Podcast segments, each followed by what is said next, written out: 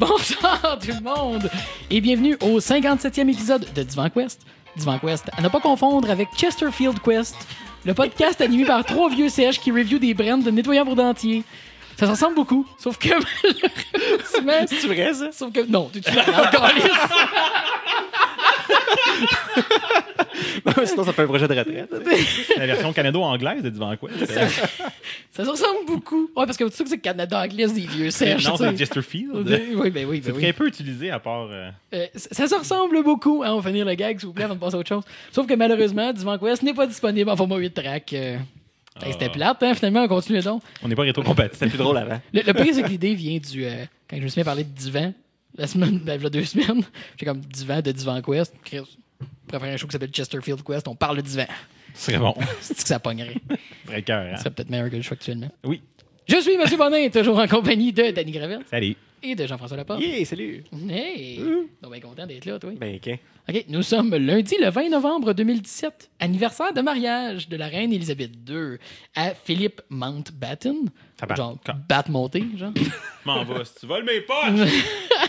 le duc d'Édimbourg. Et, et cette année marque d'ailleurs leur anniversaire de platine, 70 ans de mariage. Alors, j'aimerais saluer tous ceux qui, à la fin de cette phrase, vont les imaginer en train de consommer leur union ce soir. Euh, il, paraît que, non, il paraît que euh, Madame la Reine est très friande de la position de la brouette. Mais en tout cas, ben, là-bas, ils appellent ça la position du carrosse royal. Oui, c'est ça. euh, nous, c'est pas de ça qu'on parle. Là. Fait que, euh, qu'est-ce que vous avez fait de beau euh, ces deux dernières semaines, euh, dame? On- J'ai juste, parlé de- juste de vieux, il me semble, depuis que le show est commencé. tu parles- T'as-tu comme un. Dan? euh, je sais plus, là. Ben, je parle de vieux. Ah. On a tous le même âge. Hey, euh, Calé, c'est décousu. C'est ben- quoi ce show-là? C'est qu'on fait? Qui êtes-vous? Qui parle? intense rece- recherche de Power Moon euh, cette semaine dans Mario Odyssey. De- c'est- Un power moon, là, ça, c'est comme quand tu, tu sautes la face à quelqu'un tu baisses tes Ah! culottes. Ouais, Genre, exactement. OK. Ça. Puis ça, ça fait que ton chapeau avec des yeux est content. ton casse est content. Non, lisse. Ton Ah. cap est content. Fait que j'ai battu Bowser. Oui, oui. aussi. Désolé tout le monde, on recommence. Peut-être. Mm. Fait que j'ai battu Bowser aussi dans Mario Odyssey. Félicitations. Puis euh, je dirais rien de plus là-dessus parce que pour vrai, euh, si vous n'êtes pas encore rendu là, il y, a- il y a des affaires intéressantes que- qu'on découvre après avoir tué Bowser. là. Euh, je pense que la gang actuelle de Nintendo comme, commence à comprendre leur public. Euh, que- Je disais justement à un de mes collègues, parce que j'ai joué aussi, là, sans, sans dérailler ton. euh, Non, This week. Ça. C'est déjà fait? J'étais comme, j'étais un peu, tu sais, je suis rendu à un point où je suis comme, je suis moins excité de jouer. Je suis comme, ok, j'ai beaucoup de plaisir avec le jeu. Je sais que si je m'assis, je vais avoir du fun, mais j'ai plus de urge. Parce que j'ai quand même mis, mettons, 5-6 heures peut-être Mm-hmm. déjà. Puis je suis comme, ok, j'ai plus de urge. J'ai eu beaucoup, beaucoup de plaisir avec le jeu. Je vais continuer d'en avoir, mais c'est plus pressant de jouer. Puis il fait, ah non, mais continue. Ouais. Genre, vas-y, tu sais, tu tu- vas avoir du stock out, ça. Je suis comme, ok. Ça ok. vaut la peine. Fait que c'est un peu la même chose que je dis. Ça vaut la peine de, de se rendre là puis de voir ce qu'ils nous ont mis après euh, Mhm. d'en face. D'en face. D'en face. le casse. D'en face. Eh ben, on, est, on est solide à ça. Fait que, ben, mais On moins de est temps, désolé. moins de temps pour jouer quand même, sinon depuis le dernier pod.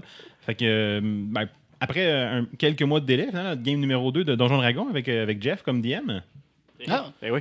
je dois, je dois avouer qu'il y a peu de choses aussi, sa- aussi satisfaisantes dans la vie que de voir ma blonde qui est stressée, comme puis qui a réellement peur de s'engager dans une caverne. Attends minute, t'as jamais vu ta blonde stressée avant? Je suis comme, Non, non, mais euh, d'avoir avoir réellement peur de s'engager dans une caverne dans Donjon Dragon, là, c'est quand même assez. euh, Fait que merci pour ça, Jeff. Euh, Ça nous prend un extrait de Tom et ses chums qui dit Oui, mon bonhomme tu es mon bonhomme! mais, mais je vais faire un shout-out euh, à Martin. Ah oui, Martin, le, le roi des, Ouais. euh, des mauvaises Parce décisions. que ce qu'il faut préciser, c'est que le, le matin, ma blonde qui n'a jamais fait ça de sa vie, Donjon Dragon, ne connaît absolument rien à ça, elle me pose plein de questions. Ben, elle veut savoir mais com- comment ça marche, puis qu'est-ce que tu Le fais. seul puis- donjon qu'elle connaît, il est au deuxième étage chez vous. non, c'est dans le sous-sol, derrière la. Non, je te dirai pas. Chez le voisin. Ouais, c'est ça. Et puis, euh, j'explique un peu. Je dis, ben, gars, aujourd'hui, il va arriver ça. Fait que j'ex- j'explique un des encounters que j'ai seté. Puis, une caverne où il n'y a absolument rien de créé par l'homme dans cette caverne-là, juste une- un trou dans le sol, puis un monstre au fond.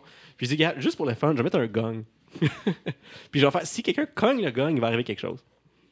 Évidemment. On lui a dit de pas On a cogner. cogné le gong. Moi, j'ai dit, cogne pas là-dessus. Mais non. C'est la Non, tentation. mais tu sais, c'est ça. Comment il peut avoir un gun puis tu tapes pas dessus? Et voilà. C'est tout ton fort boyard intérieur qui ressurgit. Fait que, tu sais, j'avais basé toute mon histoire sur cet événement random-là. si quelque personne fait Avec gun, la game C'est clair, quelqu'un Et voilà, c'est fini. J'en parle tantôt de ça, justement. C'est ça fait partie dans mon segment. J'ai une parenthèse sur ce genre de choses-là aussi. Ça tapait le gong. Oui, c'est tapé le Ok. gars. Voyons, bâtard. On finira pas. Parle de Golf Story. Ça va être... Euh, dans un autre registre, complètement, mais vraiment complètement, j'ai commencé à écouter euh, Mindhunter sur Netflix. Oui. Ouais, c'est bon. Euh, ben, c'est écœurant. C'est basé sur un livre qui s'appelle Mindhunter Inside FBI Elite Serial Crime, Crime Unit.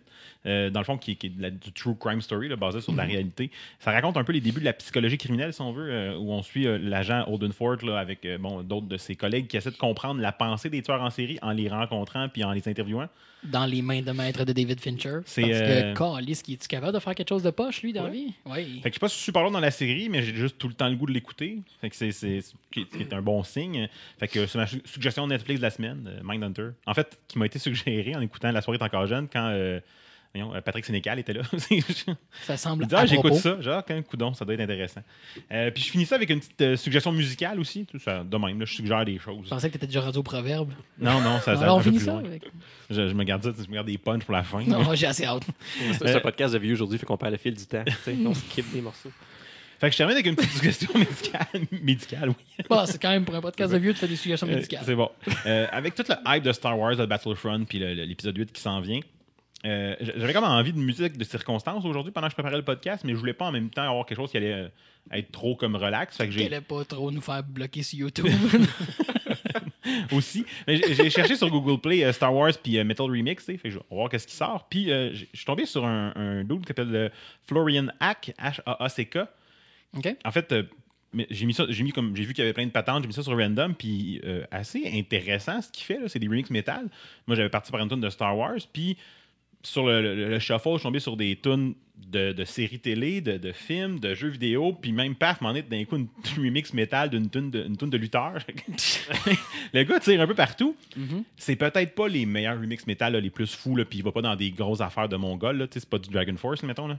C'est correct. Mais, euh, non, non, mais C'est tout à son honneur. mais dans le sens où c'est peut-être pas l'affaire la plus intense, mais c'est intéressant comme la, la- la- l'éventail de, de ce qu'il fait là, comme euh, remix. Puis c'est, vraiment nice, ça s'écoute bien. Fait un peu d'instrumental, métal, basé sur des choses qu'on, qu'on reconnaît. Sure. euh. Il y en a beaucoup. C'est Fait quand même une, Ouais. une niche euh, Oui, oui, mais euh, c'est la niche, le bout de la niche sur laquelle je suis tombé aujourd'hui. Fait que je vous, je vous le recommande à ceux qui ça leur tente. Ah, je Fait que pensais c'est qu'on avait un extrait, quelque chose. Mais non, pas, pas penser à ça. OK. C'est ça. Fait que pas mal ça cette semaine, assez relax de mon côté. Toi, Matt? Euh, ben, de mon côté, ici dans mes notes, c'est écrit douleur et VR. Euh, quand- comme on reparlera un peu plus tard dans cet épisode, euh, on a eu le droit dans les deux dernières semaines. euh, ben, en fait, ça, ça fait un petit peu plus longtemps que ça que ça dure, mais il y avait les, euh, le- le- les alpha tests du- d'un nouveau mode de jeu pour Rec Room, qui est un jeu qu'on apprécie beaucoup en VR, moi et Jeff. Yep. Ainsi que beaucoup d'autres gens, parce que c'est un jeu qui, qui vaut la peine.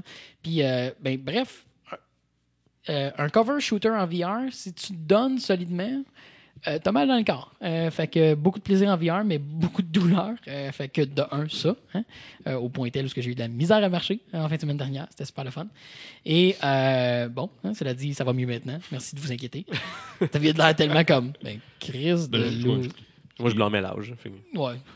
Le- même qu'on a tous. Je me suis dit, avec notre podcast de vieux, t'as bien eu une, une commandite de Flexoflex, quelque chose. puis- Euh, Voltaren que j'ai utilisé, mais merci. Euh, et comme, j'ai, j'ai- ben, évidemment, comme j'ai un peu mentionné, j'ai joué à Mario Odyssey. Euh, c'est le fun. Euh, cool. C'est ça. C'est ça.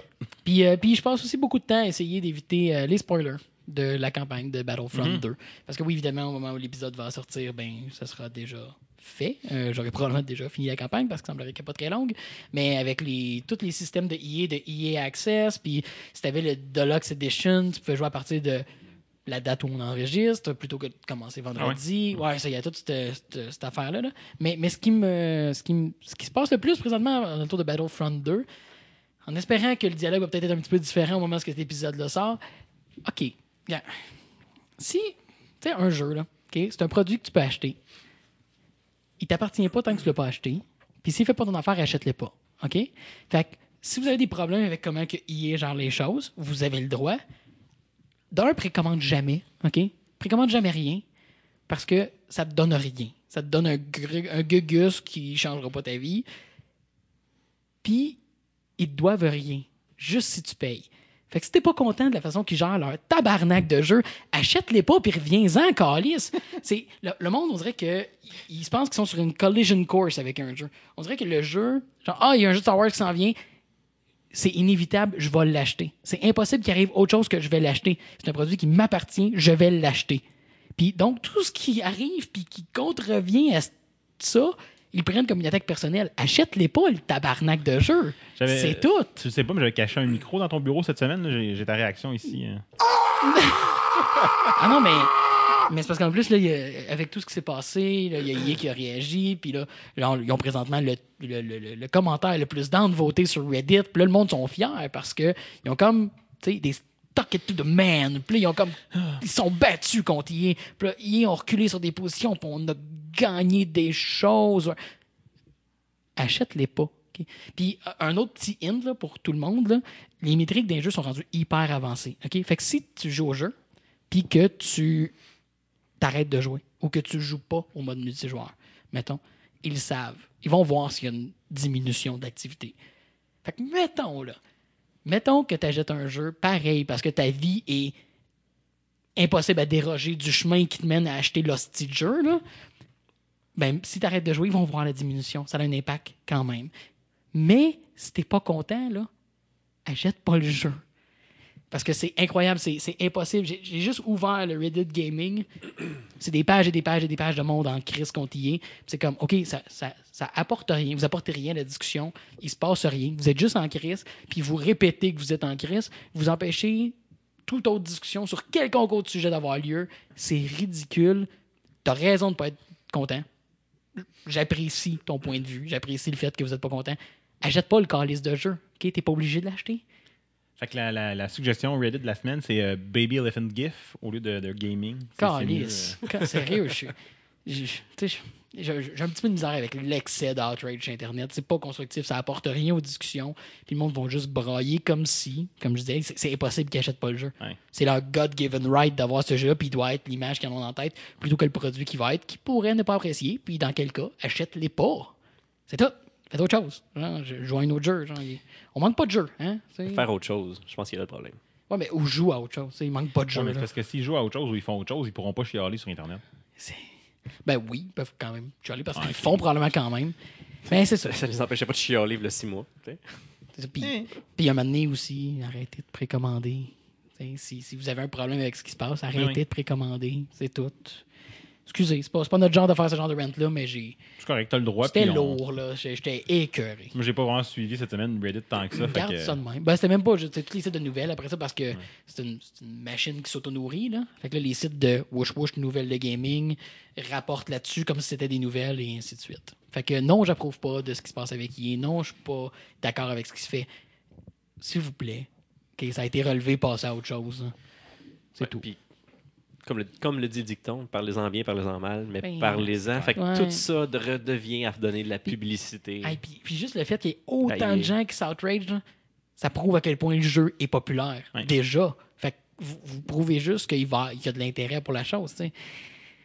Puis que là, s'ils vous donnent gain de cause, ben vous allez. il y a- ben, je dis vous, là, vous entendez, là, qui, qui vont probablement acheter s'ils ont comme OK, qu'est-ce que je besoin de corriger que tu t'achètes? Je corrige. T'achètes? Ouais, OK, bye. C'est tout? C'est tout? C'est ça. Votre outrage s'arrête là. Genre, c'est. je- Ah, en tout cas, je, suis un petit peu tanné. J'ai juste hâte de jouer. Fin. Ouais, je suis un je suis un peu comme toi dans, dans ce bout-là. Et voilà. Fait que c'est tout. Désolé. Euh, toi, Jeff? Ben moi, on va parler de cadeau de Noël. hein. Ah, c'est bon. Lui, il est partout sur Reddit. Il est partout, ce gars-là. C'est comme le Will and Scream de Reddit. C'est le Reddit Scream. Le Reddit Et Scream. voilà. Ça Voilà. prend une extension Chrome. Il faudrait trouver des phrases, des keywords. Genre, c'est écrit fuck EA dans une page, ça lâche ce cri-là une fois. Puis là, ça le part en duplex. Genre des chorales quand tu ouvres Reddit.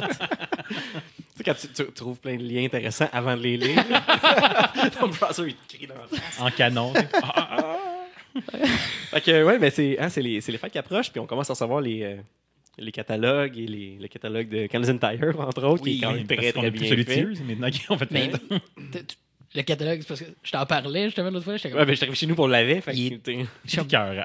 fuck, la consommation, là. Fuck l'abus de consommation. Mais ben, c'est un beau magazine, le catalogue Canadian Tire. Félicitations, là. Be- belle initiative. là. je parlerai au passé. C'était un beau magazine parce que l'activité cette semaine, en fait, ça a été de, Ah, de, de, ça, de donner à mon fils euh, une feuille de papier, de la colle, les ciseaux, puis dit découpe tout ce que tu veux pour Noël.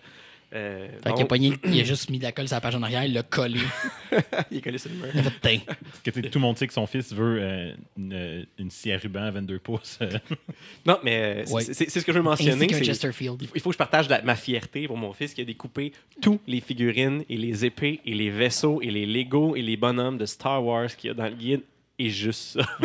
Ah, pas la, la page elle est malade. Ben, il a pas touché. Il a, il a ouvert. Si c'était pas Star Wars, c'est comme next, next, next. Tout ce qui était Star Wars, c'est découpé. Il y avait une page à colorier, découpe, colle. Je veux la page à colorier. Fait que, Vous irez je- voir le Mais ce voulait être un peu un fail parce qu'une page à colorier en papier glacé, Ah, c'était. Merci, moi aussi, Ah, j'ai la même chose. Écrit, on le sait, c'est en marché. Ah, ouais, ça Ça- va quand même être rough, là. je- je- Ouais. Mais c'est, c'est- il peut Mais les oui, manger. effectivement, ça n'a pas été pensé que ça allait être. au euh, charpie. C'est juste- Euh, fait que non, fait que j'ai un moment de fierté que je voulais partager. Euh, Cool. Puis sinon, ça, je me suis euh, questionné. à Je ne veux pas acheter des jeux vidéo nécessairement à mon fils. Il y en a en masse, mais en fait, je me les achète toutes pour moi. fait c'est qu'il joue après. Fait qu'il faut, faut trouver autre chose à acheter à Noël que des jeux vidéo. Ils les ont toutes. Euh, fait que j'ai tombé dans les jeux de société. Puis je cherchais Ouais. des jeux un petit peu tannés, des, des- les chercher trouve et les jeux de serpent et échelle. À un moment donné, Oui, ça mais fait son aussi. temps. il ouais, grandit ben un petit oui. peu aussi, puis il va avoir 5 ans tu sais, rapidement après Noël. Donc, je suis allé voir, les- y a-tu des jeux intéressants qui, qui 5 sont ans, plus euh, intéressants? euh, t'es- fait que t'étais cherché genre euh, horreur Arkham, c'est ça? Ah non, on joue à le petit jeu. Euh, non, mais j'ai j'ai tombé sur un jeu qui s'appelle Game Over, qui est inspiré d'une bande dessinée. Ouais. Qui s'appelle Game Over. Bon, c'est pour les, pour les jeunes. Ouais. Une bande dessinée Euh, qui s'appelle euh, Pandémie. Game Over. Oui. Euh, puis le, le jeu est super intéressant. et c'est- le développeur qui fait ça. Il a aussi fait euh, une version pour les enfants de 5 ans de Carcassonne. Fait un genre de Carcassonne simplifié. Ouais. Euh, Mon premier Carcassonne, je Ouais, pense. mon- c'est exactement. Puis ça, ça- lui, il a l'air vraiment intéressant. Il, risque- il va se retrouver en dessous du sapin. Mais on a, on a acheté Game Over et on l'a testé. Je pense que ton fils Euh, n'écoute pas de divan quoi. Pour plusieurs raisons. Puis, euh, ben, j'ai trouvé ça super le fun comme la, la façon que le jeu est apporté. C'est fondamentalement un jeu de chercher trouve. Donc, toutes les, toutes les, les pièces sont retournées, puis on doit retourner les pareils.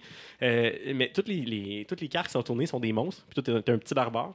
Puis tu explores un donjon. Fait c'est comme si le- le- les tuiles de 5 par 5 de cartes retournées sont le donjon. Puis tu dois te faire un chemin à travers les tuiles. Puis le Mhm. but, c'est, d'aller, de, c'est de, de retourner la clé et la princesse de ta couleur, puis sauver ta princesse. Fait avant de commencer, t'as, t'as quatre armes. Fait que t'as le, Faut, poison, faut la massue. sauves les princesses d'autres couleurs. C'est Non, raciste, qui mange ça. la c'est comme mauve, orange, jaune puis vert. Ah oui. Ouais, ouais. Je vois pas le problème. Je vois pas les couleurs, moi. Fait que tu sur la pression. Je suis daltonien. Tu, tu gagnes toujours. c'est plus facile de gagner dans ce temps-là. Hey, j'ai gagné! Je gagne les clés. Ouais. Fait que, euh, non, mais il y a quatre cartes qui font pas partie du, du- du- de la grille de jeu, en fait. C'est comme il y a- il y, a un petit fusil, un petit fusil laser, pour un barbare, un petit, petit- un petit fusil laser. Ouais, c'est ça. Euh, comme du poison, il y a un arc à flèche puis euh, une massue. Puis un l'idée, gars c'est- qui crie. Ouais, ben, L'idée, c'est que tu vas toujours choisir quelle arme t'apportes Oh. avec toi dans, dans la pièce du donjon. Puis quand tu retournes le donjon, à côté du, du monstre que tu vas trouver, il y a un dessin. Puis si c'est le même dessin, ben tu, tu bats le monstre, puis tu peux continuer à découvrir. Puis si c'est pas le même dessin, tu retournes toutes les cartes, puis tu retournes c'est au prochain joueur. Fait qu'il y a un genre de cherche et trouve où tu dois te rappeler de, de l'ordre, avec un, peu une stratégie où il y a des monstres invincibles, il y a des monstres que tu peux pas battre, il y a, des- il y a une porte qui t'emmène où tu veux.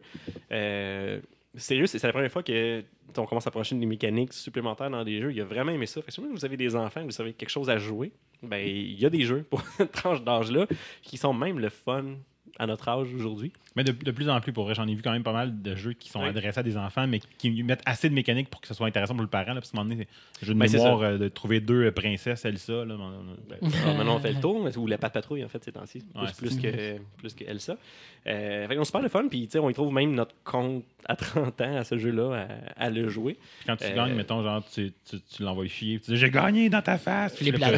jeu, Ben, mais en fait, ça qui est intéressant, c'est qu'il y a autant. J'ai pas plus de chances de gagner que lui. Ah non. Fait que euh, c'est égal, il, il va gagner. euh, des fois, à son premier tour, pac, pac, pac, pac, puis il réussit, à- il va avoir une victoire, mais tu sais, au deuxième tour, il va se rappeler de toutes les cartes, puis il va être capable de, de gagner. Fait que c'est gratifiant pour lui de son Tu côté. vas te Il peut jouer avec son père. que dans ces jeux-là de mémoire, les enfants sont meilleurs que nous. Parce qu'ils sont tellement en train de travailler cet aspect-là de leur Ben, c'est cerveau ça. que Ouais. nous, on est juste comme euh... C'est pour ça que ça te prend d'autres jeux pour Ouais. pouvoir gagner. Ouais, contrairement si je joue à Mario Kart Mario avec Kart. mon gars, ben, à Mario Kart, ben, ça fait 33 ans que je me pratique à Mario Kart. Mange tes T'as commencé jeune, c'était pas sorti. t'as quand même nice. Ok, donc on va dire. Euh, Ben, je sais pas, autour de 80. 12. 12, ah, 13, on va Ouais, dire 20, ça- 25 ans. Hey, c'est-tu quelque Ouais. chose dont ton Tout le monde, ça, calisse right now? Point et j'ai plus de pratique qu'un enfant de 5 ans. Bon. Oui. Sinon, à part les petits jeux de société. euh, Ah, je pensais que c'était review cette semaine. C'était- J'ai review euh, Game Over. Cool. Euh, non, mais à part de ça, il faudra jouer. euh, mon seul gaming euh, de, de jeux vidéo euh, en vidéo, euh, c'était en VR, en fait. Donc, euh, on a joué avec Room, effectivement, ensemble. On va en reparler tantôt. Euh, puis c'était pas mal ça. All right.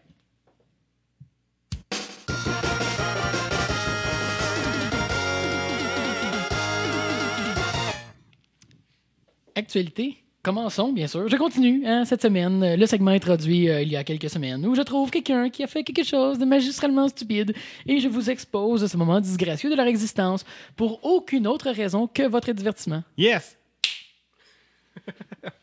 Ce segment se nomme Le champion de la semaine. You're the best! on va trouver le piton. Ben ouais, où ma toune? On va la chanter à capella cette semaine. Calique. Réflexion. non? Je- refuse.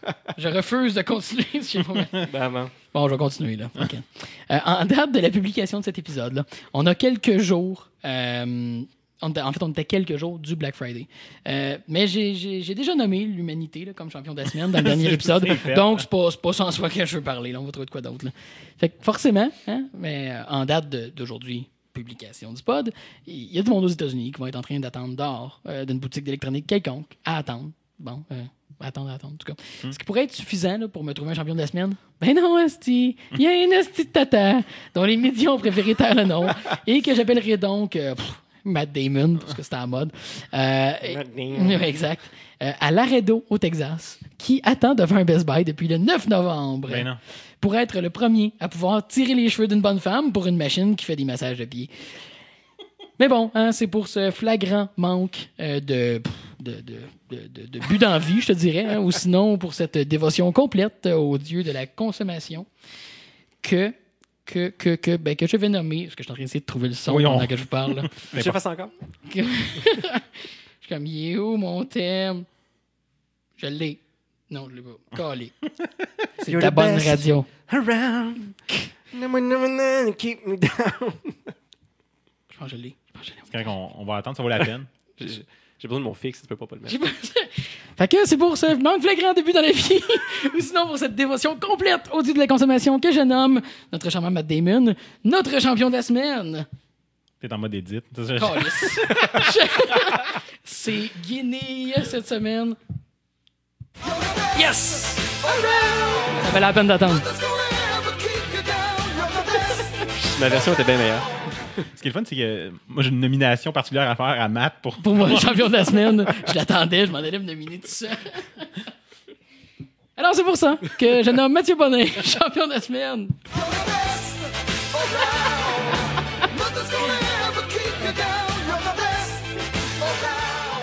C'est qu'elle est longue cette semaine. Euh, on continue. Avez-vous entendu parler l'an dernier de Bodie McBoatface? Ben oui. Ouais, On a parlé, là? On Ah, a mentionné à un moment donné. ça se peut. Mais bref, euh, si vous n'en avez pas entendu parler, euh, probablement que vous n'avez parlé, fait que j'écoutais pas. Euh, en avril dernier, prenait fin la regrettable, la regrettable décision du United Kingdom's Natural Environment Research Council, le NERC, de faire voter le nom de leur nouveau bateau de recherche par les habitants des Ah. web terno web routenet. euh, et haut la main remporta Bodie McBoatface avec près de 125 000 votes, qui est quelque chose comme 80 000 de plus qu'une petite fille qui avait le cancer. J'ai juste comme le goût. C'est Oh, c'est terrible. C'est complètement terrible. T'allais dire? Ben, j'ai quasiment de me spoiler euh, un de mes drops de tantôt euh, pour. euh,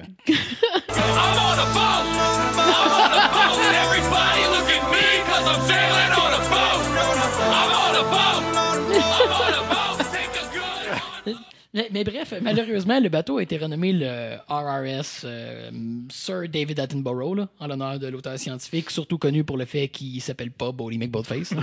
Euh, mais, mais bon, mais bon, un des drones être son sous-marins. épitaphe, c'est Not. Beauty McBoatface.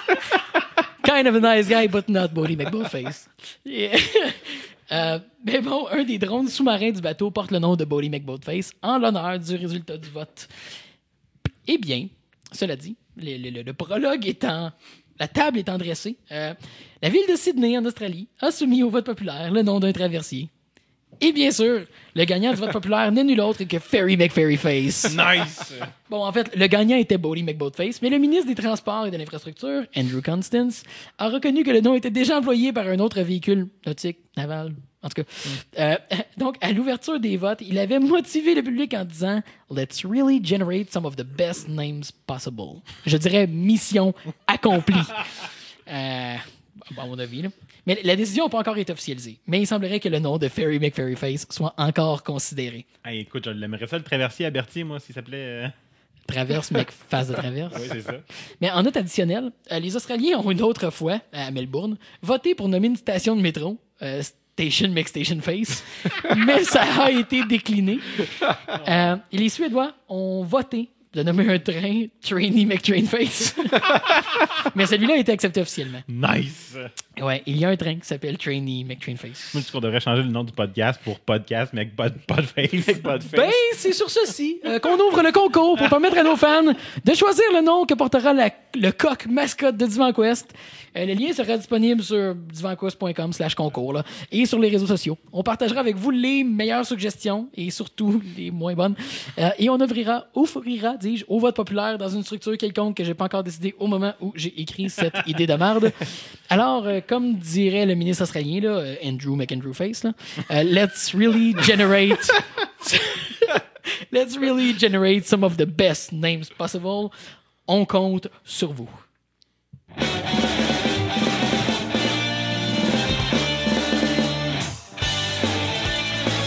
View, view, view. Moi, je pensais que tu allais dire euh, qu'on allait aussi décerner des, euh, des champions de la semaine avec euh, le concours. C'est correct, je n'ai assez donné cette semaine. Bon. oui, Dan. Hey. Ben, euh, bon, je, je sais déjà ce que vous allez dire, là, parce que, bon, vous m'avez déjà dit dans le fond, parce qu'on en a parlé avant. Euh, tu sais, vous allez me dire, euh, maudit fanboy, euh, on parle encore de Blizzard, ou euh, je pense que Matt va peut-être dire quelque chose qui va ressembler à ça, là. Ah, il y a eu un événement de Blizzard. Cool!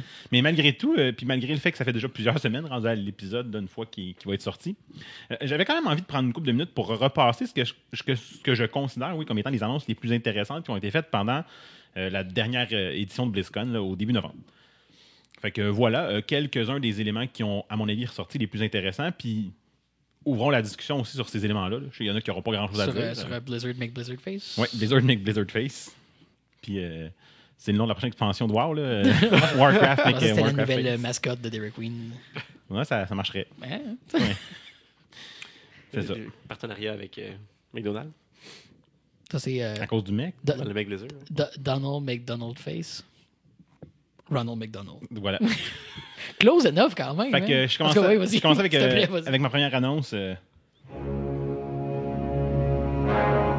In the world.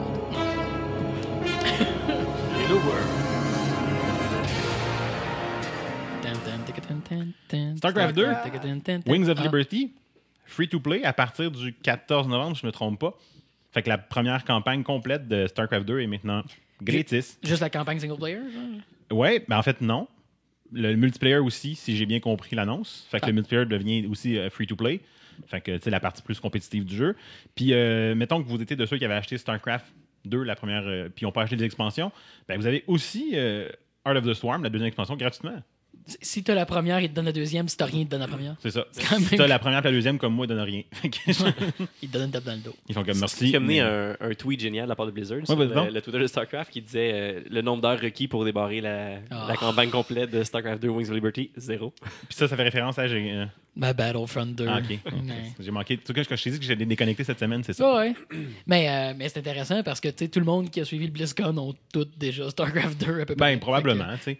Mais c'est pour ça que sais, ça fait partie des nouvelles que je voulais Non, c'est parce cool. qu'il y a quand même quelque chose d'intéressant. Tu sais, vous n'avez pas joué à StarCraft 2, vous, vous avez le goût d'essayer la campagne, parce que pour vrai, c'est une méchante bonne campagne. j'ai pas joué euh, Out of the Swarm, fait Fait que je, je vais- je vais sûrement la jouer. voilà. Puis, euh, tu sais, je suis pas fan de RTS, mais pas pantoute, mais les campagnes sont intéressantes à suivre. Puis, pour vrai, la campagne de StarCraft 2 est cool, là, avec, euh, euh, comment ça s'appelle, le... Spoiler, make spoiler face. Oui, mix for the face. non, mais t'as Rainer, mais t'as aussi l'autre gros dude, là. euh, It's about time. En tout cas, bref, il y, a- il y a comme de quoi d'intéressant. L'autre. Marine, là. Duke. Je sais plus. En tout cas, peu importe. Ça fait trop longtemps que j'ai joué. Fait que vous irez jouer, là, maintenant que Ah c'est ouais, le personnage est vraiment intéressant, on se rappelle pas de son nom. Mes, références de StarCraft. ça fait combien d'années tout. Bref, mais quand même, une belle annonce qu'un de leurs jeux. maintenant, go, allez jouer. Il y a juste la dernière expansion, dans le fond, qui n'est qui est pas gratis euh, du tout. Mais c'est quand même une belle façon pour les gens qui vont comme peut-être décider de faire ben, m'acheter l'expansion à cette heure pour l'essayer. Puis sinon, le multiplayer aussi va être ouvert avec ça. Fait que euh, quand même nice. Voilà. C'est déjà que ma deuxième annonce.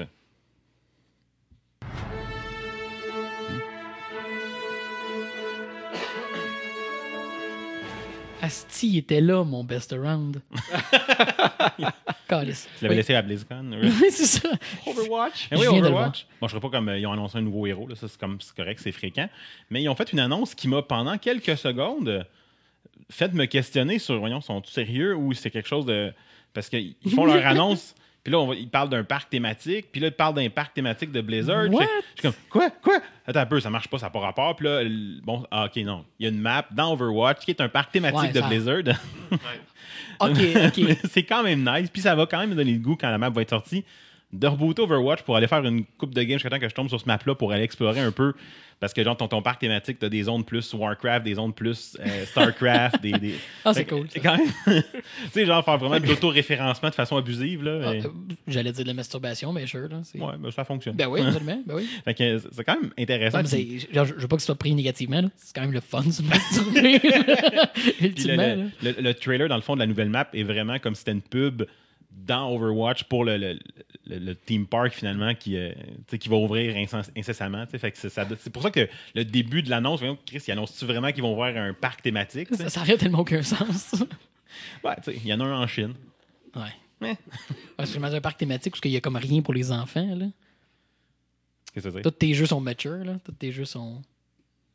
Ouais, ouais, je comprends. C'est ça. Contre c'est un parc de Disney, mettons. genre, Ouais, tu sais, ou de n'importe quoi d'autre que Blizzard qui font que des jeux. C'est ça, plus adultes. là. Mais bon point. Mais en tout cas, c'est- la, la map risque d'être quand même assez intéressante. Puis c'est clair qu'il va y avoir un milliard de, de petites niaiseries puis de, de, de, de- de gags, de, de cachés un peu partout. Fait De que in-joke. on, on- on s'attend à avoir des games parce que le monde ne font pas la game. Ils vont juste C'est courir clair. il y a toujours eu plein de trucs cachés, les maps à Ben oui. découvrir. Puis, euh, Mais dans celui-là, ça, va être- ça va être encore plus intense. Fait que, bref, euh, belle annonce. Puis euh, très drôle aussi de voir le, le voice actor, puis j'ai oublié son nom, là, qui fait la voix de, de Reinhardt, là, un des personnages qui arrive là avec comme un sac à dos de bonbons d'Halloween, puis qui empêche tout le monde, Ah, il me des bonbons d'Halloween. Hyper random, c'est juste vraiment drôle. Mais euh, parce qu'on en parle, il y a eu euh, vraiment un, un vidéo super intéressant sur euh, l'histoire de ce personnage-là, l'origin story de ce personnage-là, qui est Ouais, comme, ouais. comme touchant à la limite, là, puis comme, ah, tu sais, t'as comme le frisson un Ah, peu. Là. plein de beaux backstories Ouais. qui a aucun rapport sur le jeu. Non, non, non, mais on a déjà parlé. là, C'est Mais bon, c'est du beau fluff. C'était quand même trippant de voir, de voir le voice actor qui était là. Puis tu vois dans, qui est comme investi dans ce personnage-là, qui incarne dans un jeu. D'habitude, souvent, c'était une gig. C'était un- Mhm. c'était quand même euh, le fun de voir ça. Fait que je passe à mon annonce suivante.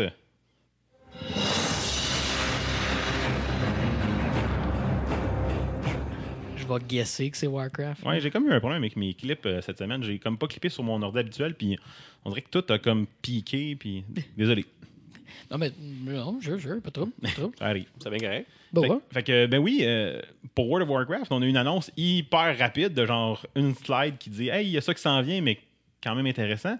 Euh, ils ont annoncé les serveurs classiques. Mhm. Fait que tu sais, j'avais déjà parlé, donné sur le podcast de Nostalrius, puis tout ça, là, quand il y a eu euh, le gros takedown, puis euh, bon, les gars qui avaient rencontré Blizzard, puis tout. Fait que, ben oui, ils sont en train de travailler sur ces serveurs-là. Ce qu'ils disent, c'est comme, OK, c'est pas pour tout de suite, là, on travaille dessus, on veut que ça s'en vienne, mais vous voulez pas avoir l'expérience qui était réellement là parce qu'il y avait plein de Christy de bugs. là. Fait qu'il faut au moins arranger les bugs, puis se demander aussi, Oh, mais il était-tu si game-breaking que ça? ouais, il y avait des.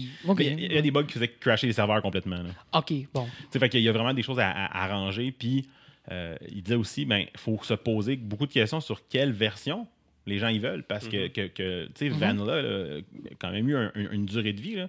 Fait que tu la patches comme du départ que tu veux, tu celles un peu plus loin, parce a quand même. La, la dernière patch avant la première Ben, expansion. c'est ça. Fait qu'il y a euh, comme plusieurs Parce que les- en fait. Tu un moment donné, hop, tout d'un coup, il y a comme euh, la, la- la grosse forteresse de Undead. euh, J'oublie le nom, en tout cas, qui est apparu. Mhm. Est-ce que si tu veux qu'elle soit disponible? Est-ce que tu veux que ce soit avant que les portes y rouvrent pour aller dans le dernier raid? Non, ça, bref, c'est pas, un- c'est pas un moment dans le temps. C'est ça. là. Fait que là, il y a comme plusieurs questions à se poser. Puis ils ont aussi à arranger un peu ça. Puis il y a le fait aussi que ils ont le vieux code, là, mais le vieux code, il, il run pas comme il faut sur les nouveaux serveurs. Il y a comme. En arrière de ça, il y a de la job à faire. Ben, c'est juste qu'il avait discuté, là, Le- ça complet. Ben, c'est ça. Le gars a fait le gag. euh, ils, ont, ils ont- ils avaient comme vendu pour les- la charité les, les, les, les server blades. Quand ils ont fait un upgrade de hardware, parce que ouais, faudrait que vous nous les rameniez, s'il vous plaît. On, on voudrait nos serveurs, s'il vous plaît. que, à ceux qui ont acheté, merci de nous les rapporter. Euh, Much appreciated. ouais, c'est ça. Fait que non, il a- bref, il y a probablement plus de travail que ce que la majorité des gens en pensent. Mhm. Mais ils ont dit, hey, on travaille là-dessus. On sait que ça vous tente. J'ai hâte de voir ce que ça va donner. Ça me fait penser, euh, complètement dans le champ, encore une fois, mais Sure. euh, ils ont sorti en VR, ils ont sorti une- un Serious Sam qui était pas en VR, ils ont sorti une version VR. Puis là, dans les, dans les notes sur Steam, c'est écrit On a pesé sur le piton magique qui transforme le jeu en VR. Parce que si t'écoutes le monde du net, on dirait qu'il s'apprend juste c'est ça là, clair, pour hein. porter un jeu en VR. C'est comme on a pesé sur le piton magique, le jeu il est prêt. Mais tu sais, quand tu parlais de, de Reddit et des, des, des, des outrages, c'est souvent ça qu'on. J'écoute un, un podcast de Hearthstone, puis c'est souvent ce qu'on entend. là. Les gens, ils sont comme, oh, pourquoi il n'y a pas tel feature? Parce que c'est pas si simple que de peser sur un Ouais, sûr. Surtout comparé- quand tu penses à Hearthstone qui a été développé sur Unity, là, c'est intéressant sur certains points, mais c'est limitatif sur d'autres aussi. Là, fait qu'il y a des features que c'est pas simple à développer. Puis c'est pas vrai que je peux juste peser sur une Switch puis ça se produit. Puis avec la, la quantité de plateformes aussi, tu veux que ton service Ah soit non, ça, c'est égal clair, sur les plateformes, ça prend du test, ça prend des, des, des bêtas et des pilotes. Mais ouais, fait qu'ils ont pesé sur le piton magique, c'est cool. Ils l'ont trouvé. magique. Ouais, ouais, exact. Que- En dessous du bureau. Ah! Ouais, ouais, c'est ça. Quelqu'un est allé faire un tour en dessous du bureau, puis. euh, Puis mets le A, j'en ai dit. hey! il est tombé dans le. Alors Euh, oui. ben, je continue un peu dans le même, dans, dans le même dossier. Ils ont annoncé la prochaine expansion de Warcraft, qui est euh, euh, Warcraft euh, Battle for Azeroth. Fait que. euh, Ouh. Ouais, non, c'est ça. C'est pas, euh, c'est pas, pas l'affaire la plus intense. Tu sais, on a tué des bad guys, on revient chez nous, puis on se tape sa gueule. C'est un peu l'idée. là. Euh, par contre, il y a quand même des, des petits throwbacks intéressants à Warcraft 3.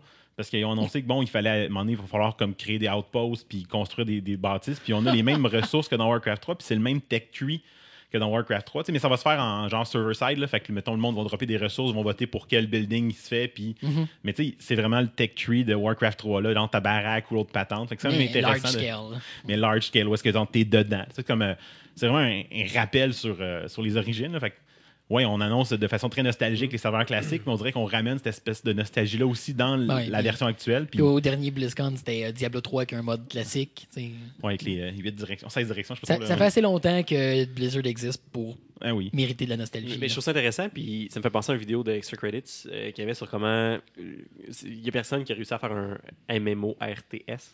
Non, c'est clair, là. Puis je pense pas que c'est le but non plus, mais il y a comme un. Non, non, mais, mais tu sais, il ramène des mécaniques, il ramène des, Ah ouais. des- des- tu sais, un- l'idée un peu, mais ça n'existe pas. ce- ce Puis, tu type sais, de euh, depuis une couple d'années, ils ont développé une tech de phasing qui fait que deux joueurs peuvent être à la même endroit puis pas voir la même chose dépendant où est-ce qu'ils sont dans l'histoire. OK. Puis euh, eh ben, ils vont se servir de cette tech-là pour que finalement, il y ait vraiment des changements politiques sur la map. là. Il y a des zones, tu sais, il y a comme deux continents principaux là, dans, le- dans le monde.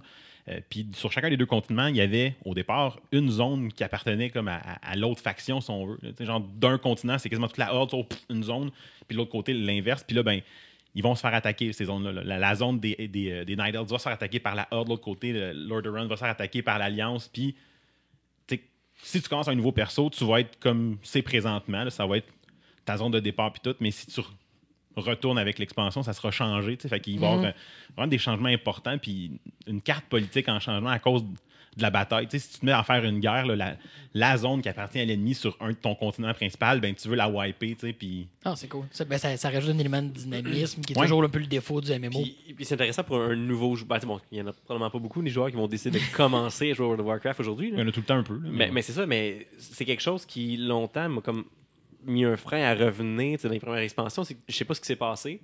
On, avait, on avait joué au début, là, Vanilla euh, Ah ouais. World of Warcraft. Le minute, tu reviens à ton troisième expansion. Tu dis, ah, je vais recommencer à jouer. Puis comme, je suis où? C'est quoi ça? Je comprends Ouais, pas c'est rien. C'est Qu'est-ce qui se passe? Où Mais sont ont- les, mes, points de repère? C'est dans le même monde. Fait que pour, pour, euh, pour ces joueurs-là, ben, ça existe encore là, cette, cette façon-là. Mais ils vont aussi avoir beaucoup de changements sur la, la- la façon de faire des niveaux. Là. Tu sais, avant, il fallait que tu fasses OK de tel level à tel level dans telle zone, puis là, de tel level à tel level dans telle zone. Puis là, tu te promènes Ouais. un bout de la map. Puis dans la, la dernière expansion, ils ont mis en place une, une tech pour que les, les levels ils scale. Fait qu'on pouvait choisir dans, dans Légion n'importe quelle zone qu'on voulait faire, puis le level de la zone, tu suivais ton level de personnage. Fait que tu arrives là, level 100, m'en aller là, puis quand tu repars, tu es level 103, tu t'en vas à l'autre, puis tu repasses comme c'était level 3 103, tu peux choisir. Ils vont ramener ça dans le vieux monde. Euh, J'étais un- un peu. euh, J'ai un petit peu de misère avec cette. je comprends l'accessibilité que ça donne, sauf que. Fait que va n'importe où, tout va être à ton niveau tout le temps. ben. Il n'y a pas de difficulté. Puis En quelque part, je trouve que ça vient affecter la narrative, peut-être. là. Non, pas en tout. Dans la manière qu'ils l'ont fait dans Légion, ça l'affecte pas du tout. Je comprends ce que tu veux dire, là, puis, puis Mhm. oui, jusqu'à un certain point. Pour Légion, comme le principe était vraiment qu'on essaie de conquérir ces zones-là ou une après l'autre, euh, je comprends ton point sur la difficulté, mais dans le fond, ça faisait juste que tu pouvais choisir ce que tu faisais dans quel ordre, puis ça n'avait pas vraiment d'impact sur l'histoire directement. C'était toutes des Mhm. zones qui étaient un peu. Euh, L'histoire était assez là, comme circonscrite à l'intérieur. Tu Ça peux-tu être à côté, je sais pas, je donne des, des chiffres là, complètement aléatoires. Je suis niveau 20 à côté d'un gars niveau 60, puis on attaque le même monstre ensemble. Ben là, ça, ça va arriver. C'est ça. Présentement, c'est pas le cas parce que c'était juste vraiment la dernière expansion, donc c'était un bracket de 10 levels. là, Mais là, Mhm. ils le ramènent dans les anciennes zones. Je sais pas comment ça va se vivre justement pour, mettons, tout est level 20 puis l'autre est level 60, mais mettons tout ce qui est euh, ancien contenu. con- Content, en tout cas. En- Contenu. en- ancien contenu, merci. J'allais dire contenant, ça marchait pas. mais ancien contenu, euh, genre classique, tu vas pouvoir aller dans n'importe quelle zone, dans n'importe quel ordre, puis ça va scaler de genre 0 à 60. Puis après ça, tu vas pouvoir aller soit dans Burning Crusade, ou soit dans Rat of the Lich King, puis ça va scaler de 20-80.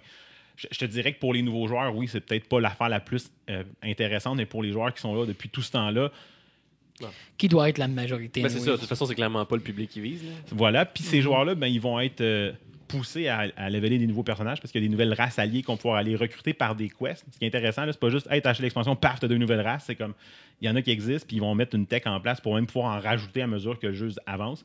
Puis tu vas pouvoir, par une quête ou en tout cas une série de quêtes, aller recruter des races. Puis ben, tu vas être, euh, dans le fond, poussé un peu d'une certaine façon à dire ben, regarde, cette race-là, cette nouvelle race-là, si tu veux la partir au niveau 1 puis la monter jusqu'au maximum, ben, tu vas avoir une armure comme spécifique à cette faction-là. là, puis ça. Fait que, ça va permettre aux gens qui vont décider de refaire ça, de ne pas faire encore la même autre expérience qui, qui roule depuis 10-12 ans.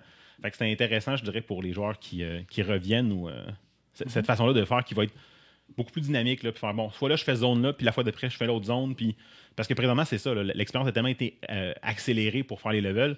Tu commences une zone, tu n'as pas fini toute l'histoire de la zone, mais les quests ne donnent plus rien à faire. Là. Ouais. Fait que là, ça devient intéressant parce que tu vas faire, ben, je vais pouvoir au moins finir le story arc de cette zone-là. Puis, les, ouais, les, les- ce que ça va me donner comme expérience, puis comme, euh, Tu perds pas ton temps. comme trésor, ben, c'est ça. Ça va me donner des affaires qui vont me permettre de voir Ouais. l'histoire puis de pas, pas perdre mon temps. Là. Fait que, intéressant de ce côté-là. Fait que je lâche, je lâche wow. ben, moi, je suis retourné, là, mais je lâche m'en parler. Tu veux t'en parler? Hearthstone. Legends tell of a vast underground world and the countless treasures that lie in store. Ben oui, Hearthstone, plus que- ben voyons, il parle, on dirait, d'une quête de donjon. Et oui, la prochaine expansion de Hearthstone est euh, Kobold and Catacombs. Encore. Puis c'est vraiment une genre de thématique de dungeon crawl. En fait, toute l'annonce a été faite comme une histoire dont vous êtes le héros. Fait qu'il y avait Ben Broad qui était sur stage assis sur un petit tabouret puis qui racontait euh, comme un DM qu'on s'en allait dans une quête. Puis là, il faisait choisir les gens. On va en porte à gauche, en porte à droite. Puis là, en y allant, on découvrait une des cartes de l'expansion. Puis, référence à la game de donjon, maintenant on avait joué en deux corridors, dont un des corridors qui était en feu. Tu sais, genre, c'est comme un corridor qui est complètement en feu. Puis les gens ont voté On va dans le feu. tout le monde était dans le feu. Puis Bien il sûr. dit bon, ben la moitié de la salle est morte. Fait que tout ça à partir de là jusqu'à là, vous êtes morts.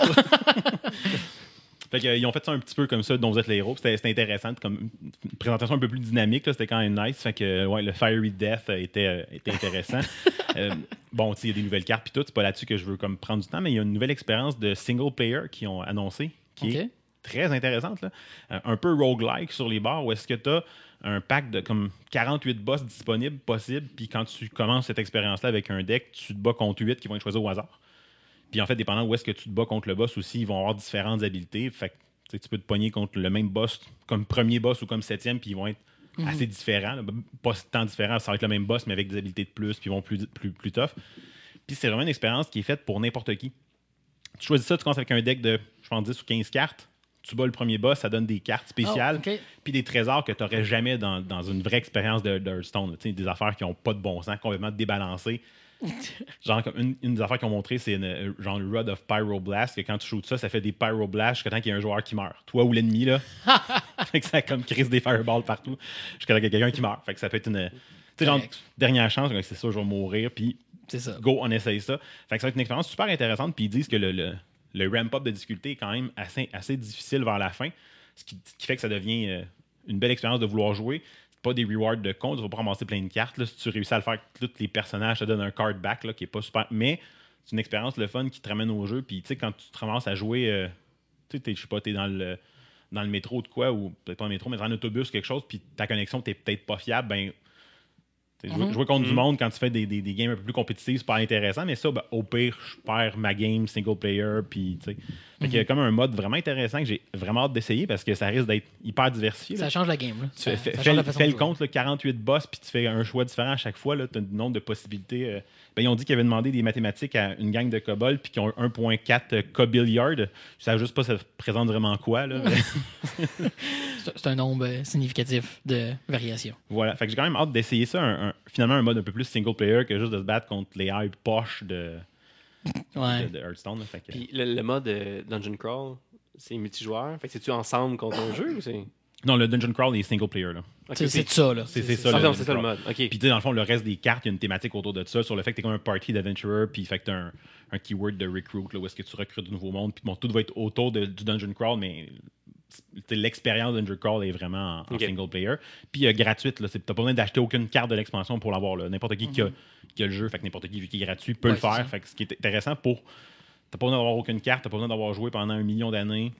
Bref, tu y vas, va jouer. t'amuses, là, tu sais. Cool. Très, très cool. Fait que voilà. Fait que intér- intéressant quand même. Il y a des années plus surprenantes euh, que, que ça. Fait que j'ai décidé de faire un petit top 3 rapide des annonces peut-être les plus impressionnantes des, des BlizzCon euh, passées. Je commence avec un numéro 3. Euh, en 2010, qui ont annoncé Blizzard Dota, qui était un mode de StarCraft 2 qui est devenu euh, Heroes of the Storm finalement. Mm-hmm. Fait que dans le fond, il y a eu, un, il y a eu des fucks, des poursuites avec le mot Dota. Je trouve super le fun. tu sais. T'as un mode qui vient d'un de tes jeux, tu te fais poursuivre parce que tu utilises le nom de ce mode-là. Ouais. Bref, c'est c'est juste drôle. Puis pour vrai, j'ai pas d'opinion sur qui devrait l'avoir obtenu. C'est c'est juste comme. Tu fais comme shit. Mais bon, c'est devenu après ça Blizzard All-Star, puis finalement Heroes of the Storm, qui a été annoncé en 2013. Euh, ça, c'était comme plus gros. C'était un nouveau jeu, un Ben nouveau oui, ben oui. style de jeu, puis free to play, ce qui était une première pour, pour Blizzard à ce moment-là. Mon numéro 2, en 2014, annonce de Overwatch, qui a vraiment pris le monde par surprise. C'était leur premier, genre, leur nouvelle première euh, intellectuelle property, la propriété intellectuelle depuis Longtemps. toujours. là.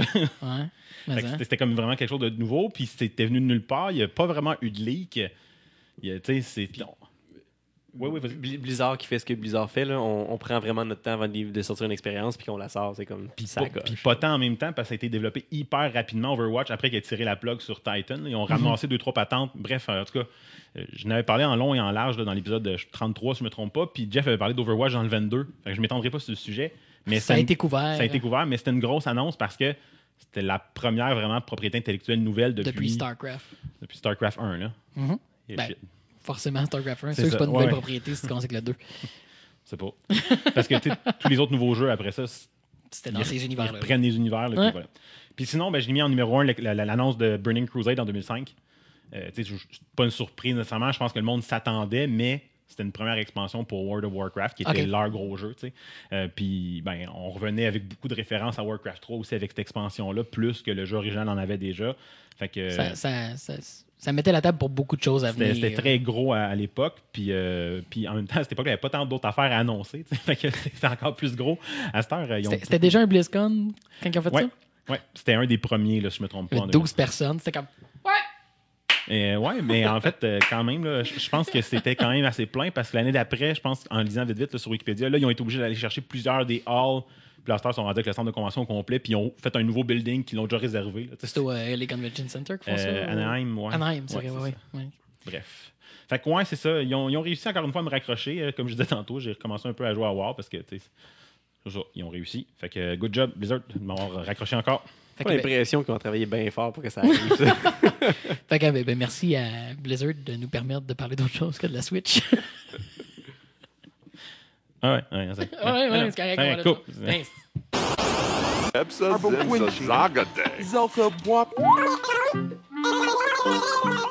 On a comme trois sujets. On parle de Switch, on parle de Blizzard ou on parle de VR. Ben non! Tout ça dans un segment Shadowrun. Ici, ici, on parle, ici, on parle d'Outrage. Non. Pour la conversation cette semaine, le, le sujet s'est finalement cimenté très, très peu avant le début du show. Euh, parlons de. En fait, De ton pétage de coche. ben, euh, en fait c'est ça, c'est que le, en fait, le but de, de régler l'histoire, de parler de pétage de coche, puis de l'outrage que l'Internet a eu alentour de Battle- Battlefront 2, c'est que euh, toute cette outrage-là tire en plein de directions différentes. Puis on dirait que j'ai pas l'impression que, ben d'un, ça apporte rien à la discussion. Puis il y a beaucoup de monde qui comprennent pas un peu pourquoi. Dans le fond, c'est comme. C'est pas un problème qui est nouveau, puis c'est pas un. C'est juste un, un- un spin sur quelque chose qui existait. Puis là, soudainement, ils se rendent compte qu'il y a quelque chose d'aberrant à ça. Euh, fait qu'il y a moyen comme de diviser ce sujet-là en plein de discussions qui peuvent être constructives plutôt que l'espèce de clusterfuck qu'on a right now. Et Ouais, c'est ça. Puis, justement, moi, c'est toujours quelque chose que j'ai trouvé intéressant. Le... Depuis que Call of Duty a introduit l'idée des systèmes de progression dans les shooters en ligne, euh, qui, qui est arrivé, je pense, avec Modern Warfare 2 ou quelque chose, ou dans ce cas, Pas dans- très familier. Bref, dans, dans ce coin-là, les systèmes de progression dans les shooters en ligne, euh, qui forcément ont mené à ce qu'on a aujourd'hui avec le, le problème du pay to win. Parce que dans le fond, c'est ça, c'est qu'il y, a- il y a toujours, ben, depuis Modern Warfare, il y a ce système de progression-là qui est en place. Puis là, soudainement, l'outrage vient parce qu'on peut accélérer la progression là-dedans. Euh, qui, le- en fait, le, problème qu'il y a avec ça, c'est que ça va informer le design. C'est-à-dire que si tu peux maintenant payer, la crainte devient que, OK, ben, tu vas rendre la progression beaucoup plus lente pour encourager le monde à payer. Comme quand on avait parlé en fait des lootbox, j'avais relevé euh, ce qu'il faisait donc NHL. Tu commençais à jouer, ton bonhomme, c'est un fucking chaudron. C'est comme, mets pas le 5$ ça, du starter kit, là, tu vas te faire chier pendant longtemps. C'est ça la crainte du monde, c'est ça. Mais si on recule avant ça, parlons des systèmes de progression dans les jeux multijoueurs en ligne. Parce que ce bout-là est intéressant, la Et, discussion. et ce bout-là, à mon avis, est déjà un problème qui a comme été accepté, mais qui a fait son chemin puis qui a enablé ce qu'on voit aujourd'hui. Mais si on recule un peu, c'est pas un peu weird en partant? Ben oui, une progression dans un jeu single player, je le comprends très bien. C'est- un hook, ça t'attire, ça te fait continuer de jouer. tu sais. On n'a pas dit que les RPG étaient dans tout. Ben oui, Tout est dans tout. Ouais, mais encore une fois, un single player. tu sais, mais ou le- c'est ça. Parce que, Dans dans, le- dans le fond, ma position a toujours été depuis. Parce qu'en fait, c'est, euh, j'avais des amis qui voulaient qu'on joue à Bad Company 2 dans le temps. J'arrive dans Bad Company 2, OK, les gars sont, ils ont commencé depuis longtemps, ils savent jouer. Ah, bon, ben, je sais pas trop ce que je vais partir, fait que je vais jouer un support, je vais prendre un medic. Je peux pas healer avant level 3. Hostie! Voyons! Hey, logique. Ouais, qu'est- qu'est-ce que c'est ça? Puis tu sais, il n'y a, pas de- y a pas de question de payer pour aller plus loin, là. C'est juste comme. Ben, tu peux pas healer avant que tu aies le level 3. T'as pas le, le- le med kit avant le level Ben 3. oui, mais C'est comme tabarnak. C'est, un médic. c'est quoi ce, ce- ce système-là? Fait que tu te mettais dans le coin et tu te touchais, là? Ben, tu sais, je- sais pas si le but c'était de, de te montrer à explorer les autres facettes du personnage, qu'il peut faire d'autres avant que tu tombes sur la fonction première du personnage. Mais ça fait que tout le temps que tu commences à jouer au début, t'es, t'es, t'es castré. Là. Ouais. T'es pas le bonhomme que t'es supposé d'être. T'as pas les capacités d'agir comme ton rôle. Puis la plupart de ces jeux-là aussi vont, vont classer les armes ou les classes ou les équipements dans des, des tiers. Fait que tu vas avoir des, des armes qui, malgré le design, sont meilleures que d'autres, sont préférées par les joueurs. Les top joueurs vont jouer avec les mêmes armes tout le temps. Puis c'est pas l'arme de départ. Mais non, c'est ça. Mais, mais c'est là le problème. C'est que dans, dans la conception d'un jeu, tu devrais faciliter les nouveaux joueurs. Comme euh, les. J'en avais parlé l'autre fois que je me trompe pas, c'était Halo ou Gears Ouais. of War. Gears of War, je me trompe pas. En tout cas, tes premiers matchs, tu as un petit boost pour faire que tu vas fort probablement gagner ta première game. Puis après ça, ça, ça fade out très très rapidement. Comme ça, t'embarques avec une expérience positive parce qu'ils se sont rendus compte justement que cette, cette- cette barrière d'entrée-là éteignait beaucoup de joueurs. Tu te faisais comme laver en commençant. Fait que tu devrais ease in tes nouveaux joueurs, pas les rendre plus faibles, puis favoriser tes joueurs qui sont censés être meilleurs parce qu'ils jouent beaucoup. Ben c'est ça. tu C'est comme tu, tu rajoutes par-dessus le fait que les gens ont plus d'expérience, une couche qui fait qu'ils sont plus forts à la base avant même d'embarquer l'expérience, ce qui est- weird en partant. Euh, tant que tu parles à l'opposé de, faciliter l'accès, euh, moi ce que j'avais vu, puis je sais pas si c'est encore comme ça, là, parce qu'il y a eu beaucoup d'updates depuis que j'ai joué comme un peu plus, mais à Heroes of the Storm, euh, au départ, ce qui se passait, en espérant que ce soit encore ça, sinon, mais tant pis, c'était Sure. ça dans le temps. Quand tu jouais, mettons, avec un, un héros pour la première fois, jusqu'à temps que ton héros pogne level 1 ou 2, genre, t'avais comme pas toutes les options d'ouvertes, mais ça, ça, ça te gimpait pas, là. T'étais pas moins fort. C'était juste qu'au lieu de te faire comme lire les deux, les deux, mettons, skills possibles de choisir quand t'avais un niveau, t'en avais juste un disponible pour le. T'avais le- un kit. tu sais, c'est comme, gars, prends ça, tu vas pas être pas bon, puis ça va te permettre d'apprendre à jouer avec le personnage, ses habilités, tu sais, les habilités étaient toutes là, puis ben, quand tu vas être level 2, fait qu'après avoir fait genre une game ou deux, tout est là, tout est ouvert, tu fais ce que tu veux, tu sais. Mais ça, mais ça, ça fait partie de la, de la cour d'apprentissage. Ben voilà. ça fait pas ça. partie Tu- de la Tu progression. aides tu sais. tes joueurs à, à apprendre à jouer. Mais, au c'est- lieu- mais- mais tout changement qui vient à force de jouer devrait juste, soit d'un, aider tes nouveaux joueurs à apprendre à jouer, puis sinon, il me semble, devrait euh, demander plus de skills de tes joueurs avancés. Ouais. Tu sais, si tu veux créer, si tu veux donner des nouvelles options d'armes, fait que la balance est, elle te demande plus de skills pour générer plus de dégâts. Ouais, Pas. Le même gun à armes égales. Tu sais, mettons, ce qu'on ce qu'on voit un petit peu justement dans les. Ce que les Star Cards font là, dans Battlefront 2. Euh, bon, mais là, je prends ce bonus-là, ben ça fait que, mettons, mon, ma manœuvre d'évasion, elle recover plus vite. OK, fait que je peux mieux dodger, là, je parle avec les vaisseaux. Là. Ça a un impact, là. Fait que OK, je peux, je peux dodger, je peux redodger plus vite que l'autre joueur qui a pas, qui a joué moins longtemps. Fait que je suis littéralement avantagé indépendamment du skill qu'on C'est a. c'est un problème. Moi, il y a deux jeux qui, je trouve, qui, qui représentent bien ça, là, puis qui se démarquent dans leur, dans leur approche. Le premier, ben, Destiny. Je sais pas si ça fait un Mhm. peu de, de- de PVP. euh, Je suis level 20 PC, là. puis j'ai pas rejoué. Mais, euh, Mais en PvP, mais en PVP à Destiny, le, ton gear level ne compte pas en PVP. that's it. Euh, donc, tu sais, par exemple, avec mon deuxième, à mon deuxième playthrough, avec mon deuxième personnage, j'étais au niveau 5 peut-être sur 20, tu débarres le PVP. J'ai dit, bah, moi, même si je m'en vais en PVP. Fait que j'avais la première arme que tu as dans le jeu en PVP contre le gars gearé avec du gear de raid. Puis, eh, Pas d'impact. tu sais, je finis premier, je finis deuxième. Je- Ouais, je, suis capable, je suis capable de performer quand même parce que ça n'a pas d'impact. C'est juste Ouais, qu'il parce il y, a- que- il y a un autre système de stats comme différent qui gère le PVP. Puis il y a un mode euh, à l'occasion qui s'appelle le Iron Banner où là, là ton gear il compte. Puis là, c'est ça va être intéressant de, de rewarder les joueurs qui ont plus joué, qui ont des meilleures armes. Mais là, pas- ton niveau va, va avoir un Mais impact. c'est un mode particulier, c'est à ce moment tu sais, Exactement. Puis ça, ça vient jamais remplacer l'autre mode de jeu non plus. puis je comprends c'est quoi le problème que Battlefield, Call of Duty et euh, Battlefront ont à faire face, c'est-à-dire tu veux engager des joueurs pendant des longues périodes de temps, fait que tu veux récompenser leur investissement. Mm-hmm. Sauf que je pense pas que c'est la façon de le faire. C'est facile pour Destiny de contourner le problème parce que c'est pas le core gameplay. Le core gameplay, c'est du PVE. Fait que tu peux comme tout baser dans tout ton PVE, puis le PVP, ben, il est à côté, il est comme ça, il n'y a pas de progression. Pour progresser, ben, c'est le PVE. D'où mon, mon deuxième jeu que je trouve intéressant, c'est euh, ça m'a fait penser, on, on- vous parlez depuis tantôt, ça m'a fait penser à Planet Side 2. Oh! Donc, on, on change de, de style. là. Pour ceux qui ne connaissent pas, c'est un MMO FPS. Planet Side, qui est un des originaux dans, dans ce. qui- Clairement. Qui vient de Tribe, Tribe 8, c'est ça? Ouais, ouais, c'est Qui est, ça. un- qui- est comme le, le successeur spirituel de ce jeu-là. Donc, on, on est sur une planète énorme, qu'il y a des continents, on est 150 joueurs par faction. Fait qu'on peut faire des combats à facilement 3 à 400 joueurs là, dans les mêmes maps, dans un first-person shooter avec des tanks, des avions, des, des vaisseaux de support, c'est mongol. Euh, et dans ce jeu-là, il y a un- tout un système de loot box que tu peux acheter. Tu peux acheter de la vraie argent pour acheter du gear, acheter des cosmétiques. La meilleure arme de toutes les classes, c'est l'arme de départ. C'est comme c'est l'arme la plus balancée. Tout ce que tu achètes, à part ça, ça va juste changer les. Si, si ça monte la précision, ça diminue autre chose. La Ouais, vitesse, ça, La c'est vitesse ça. ou quoi que ce soit. Mais c'est ça, Donc, On joue sur c'est- le, le- le- tu gardes le même DPS, mais tu le gères autrement. ça, ta, ta balance euh, risque, euh, ben, risque reward, là, risque et Ouais, gain. c'est ça. là, ouais. Ça, Ouais. fait que ça, ça amène une, une balance ou même au début, mais tu es capable de jouer avec l'arme de base. Si tu veux pas investir, ben, tu es quand même compétitif, tu peux quand même profiter de l'expérience au complet. Puis, euh, bon, tu ramasses des points, puis tu peux acheter les armes quand même à force de jouer. Euh, ça te permet juste de, de spécialiser ton expérience Ben, c'est- à, ta- à ton style, mais ça change pas la, la, la dynamique entre Mhm. les nouveaux et les anciens. tu sais. Tu sais, je- ça me fait penser dans la. Bon, tu sais, je reviens à des affaires que je connais, mais dans la dernière expansion de WoW, c'est une des affaires qu'ils ont essayé de faire avec le PVP. Parce que le PVP, c'était une chasse gardée. là. Le monde qui faisait du PVP faisait que du PVP. Puis là, plus tu faisais de PVP, plus tu avais du gear qui était fort en PVP. Puis là, tout arrive, tu veux en faire un peu, comme moi, j'en faisais pas. Tu sais, j'étais comme très, très PVE. que tu te faisais J'ai un de mes chums qui disait, viens-tu faire du PVP avec moi? Comme, Ah, ok, tu me le demandes, moi y aller. Puis là, j'étais comme une marde parce que j'ai mon. Puis là, ce qu'ils ont fait, c'est vraiment. Tout le gear a comme la même opportunité, là, que tu sois fort, que tu sois pas fort, puis il y a une espèce de normalisation, un maximum que tu peux aller chercher pour que le monde soit à peu près au même niveau. Puis à force de faire du PVP, tu unlockais certaines habilités que, pas les avoir, tu pouvais jouer. La plus utile que tu avais unlocké, qui était un genre de truc qui t'enlève le, crowd control, c'était la première affaire que tu unlockais après genre deux games de PVP. Genre, ça se faisait comme super rapidement.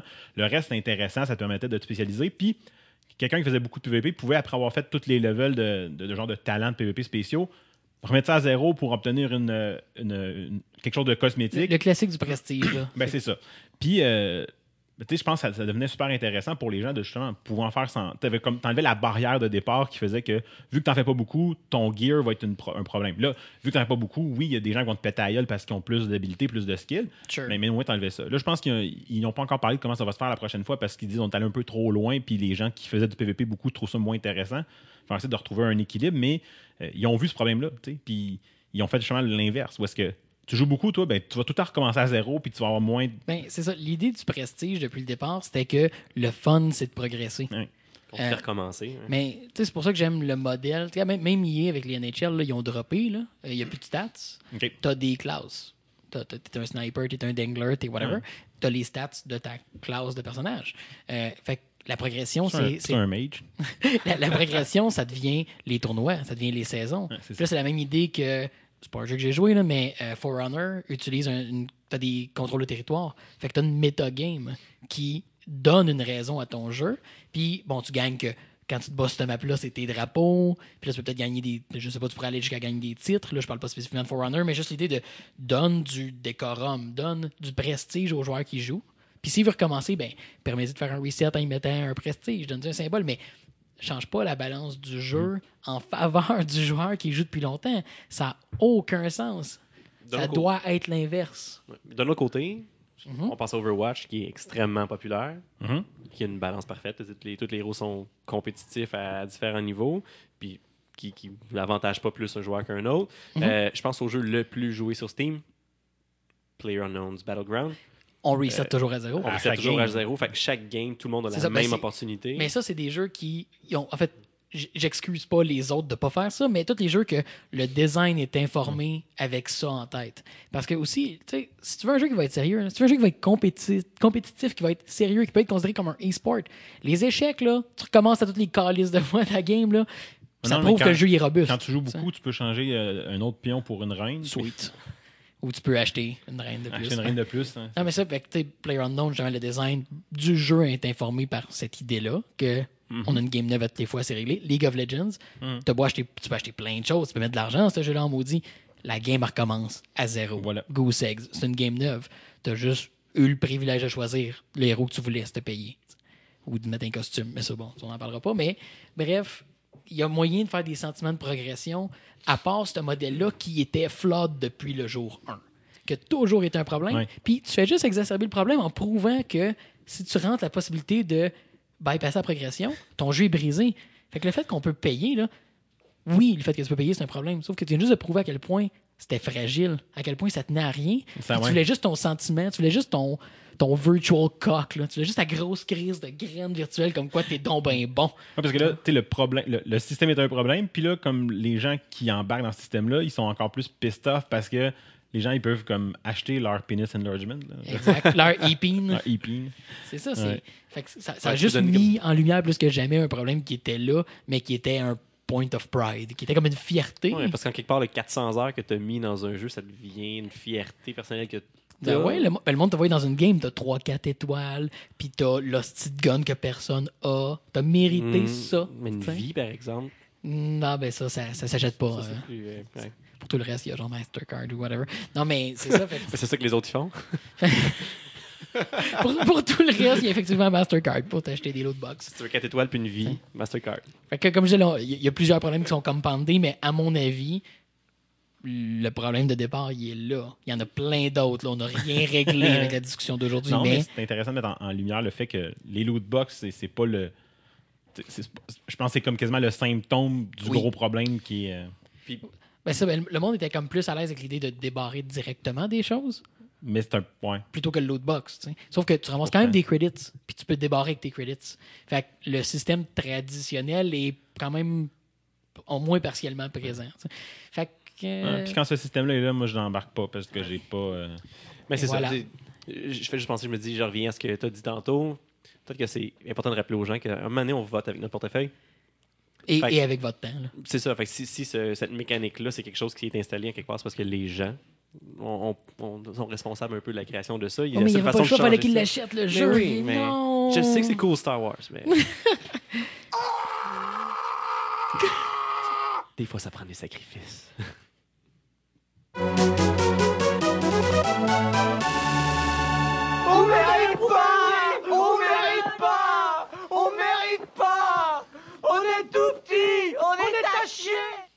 Alors, c'est le temps qu'on prend dans l'épisode. Voyons, c'est. Je sais pas. je m'ennuie de Wayne's World. C'est le temps qu'on prend dans l'épisode pour remercier. remercier. Shawing. Quand vous êtes prêts, OK, go. C'est le temps qu'on prend dans l'épisode pour remercier ceux qui me coupent pas quand je parle. Euh, donc, vous, cher Patreon, parce que vous pouvez pas. Euh, bon, fait que- Hein, malheureusement, on peut pas acheter ce privilège-là. Vous pouvez pas acheter le loot box. Mais vous pouvez par contre aller voter sur le divanquest.com slash concours pour voter pour la mascotte du coq de DivanQuest. Puis, mais non, cela dit, euh, merci beaucoup à ceux qui acceptent bien de nous donner un peu d'argent pour euh, couvrir nos dépenses. euh, et c'est, comme toujours, bien sûr, apprécié. on est à de sortir de nos tests vidéo. Euh, comme on disait la dernière fois, 2018, forcément. C'est pas dans les deux shows qui nous restent avant la pause des fêtes qu'on va euh, ouvrir les portes à tous. Donc, on peut encore faire nos petites agaces puis vous dire Hey, vous ça, checkez ça, notre vidéo, Patreon, donne une pièce. Rien qu'une pièce. C'est pas cher. Moins cher qu'un loot box. fait que merci. Bon, moi pas!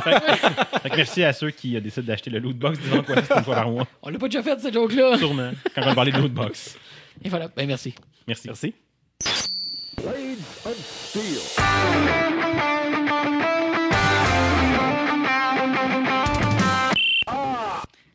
Ah! Alors, moi, cette semaine, vu qu'on était. euh, en fait, le, le show a un petit peu changé de structure en se construisant, j'ai comme ça qu'on parlera pas beaucoup de jeux spécifiquement. Alors, j'ai décidé de faire un, un- un classique, c'est-à-dire trois jeux que vous avez peut-être pas joués.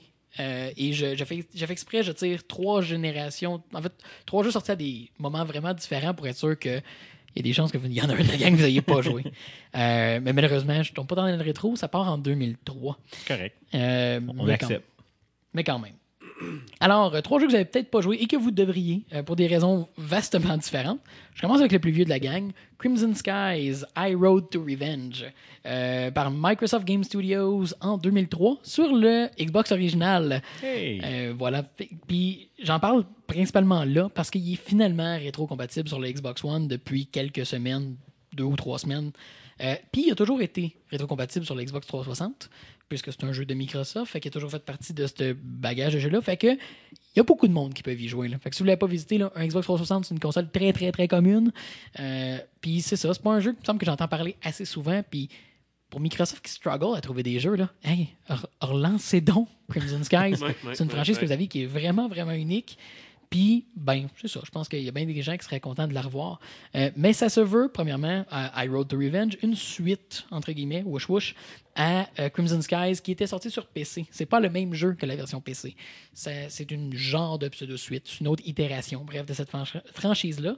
Euh, c'est une autre des, un autre des univers qui a été créé par Jordan Wiseman, euh, le créateur de Shadowrun et de tous ces trucs-là. Là. Euh, il en fait beaucoup trop. Là. Euh, Battletech, Shadowrun. Probablement la raison pourquoi le, le, le monde, l'environnement, le setting est très, très fort. Ah, je là. pensais à dire une autre des raisons pourquoi le Québec est une république dans cet univers-là. Ah, c'est vrai. Car c'est le cas dans Crimson Sky. euh, le- le- bon, premièrement, on va présenter un peu le Je jeu. vais aller jouer, puis Crimson Sky se passe dans un monde post-Deuxième Guerre mondiale, mais où les zeppelins euh, sont devenus chose courante. Donc, c'est une espèce d'univers, euh, j'ai le goût de dire post-industriel punk, euh, post-World War du II punk. Diesel punk ou Mais c'est pas, pas exactement du diesel punk parce qu'il y a vraiment comme un côté plus, justement, ben, post-World War II. Fait qu'on a un petit peu une technologie très, très Deuxième Guerre mondiale, mais qui s'est répandue. Mais en même temps, ça se trouve être un mix. Ça l'essaye de donner un feeling où ce qu'on est un peu...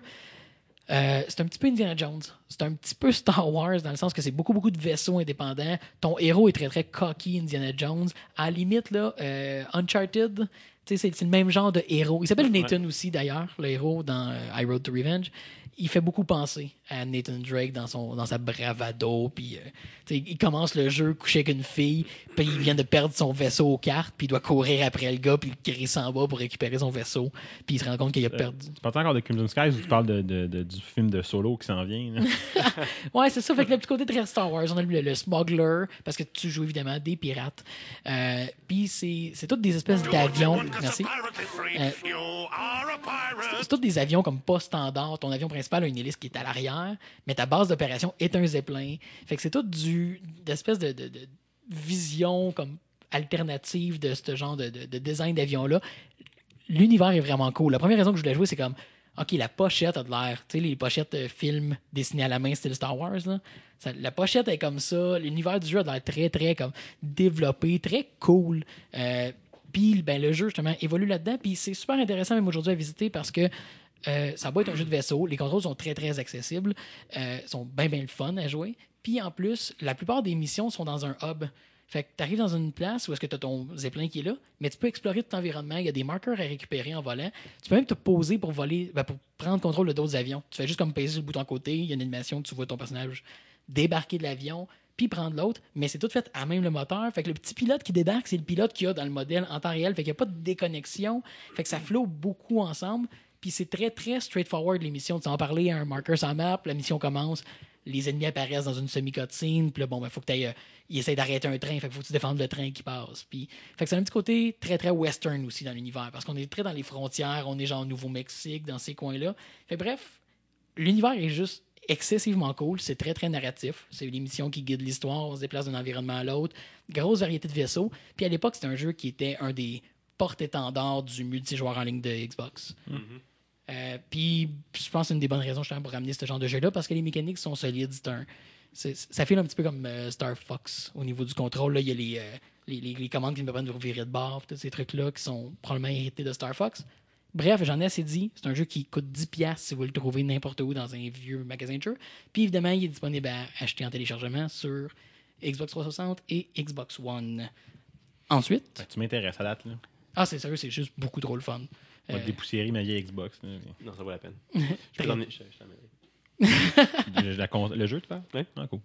Ensuite, on a euh, Invisible Ink, qui est un jeu que j'ai j'ai moi-même pris beaucoup trop de temps à essayer parce que je savais que j'allais aimer ça. C'est un jeu de Clay Interactive qui est sorti en 2015. Clay ne font que des bons jeux, OK? Ils ont fait Shank, ils ont fait Mark of the Ninja, qui est un de mes jeux préférés à vie. Euh, Puis bon, celui-là, Invisible Ink, est disponible sur PC, PS4 et iOS. Euh, c'est un jeu, euh, je dirais, stratégie tour par tour, mais c'est principalement un jeu de stealth. C'est un jeu d'infiltration tour par tour avec une formule roguelike. Fait que a un- une belle formule roguelike qui fonctionne, si vous en cherchez un exemple qui se démarque du reste, Invisible Ink est exceptionnel. Euh, toute l'histoire du jeu se déroule sur 72 heures tout le temps. Chaque mission a une quantité de temps qu'elle va prendre à se rendre pour aller la faire. Donc, on doit faire des choix pour qu'est-ce qu'on va aller faire comme mission qui va nous amener à la Zero Hour, où qu'on a bon, des événements majeurs dans l'histoire qui se développent.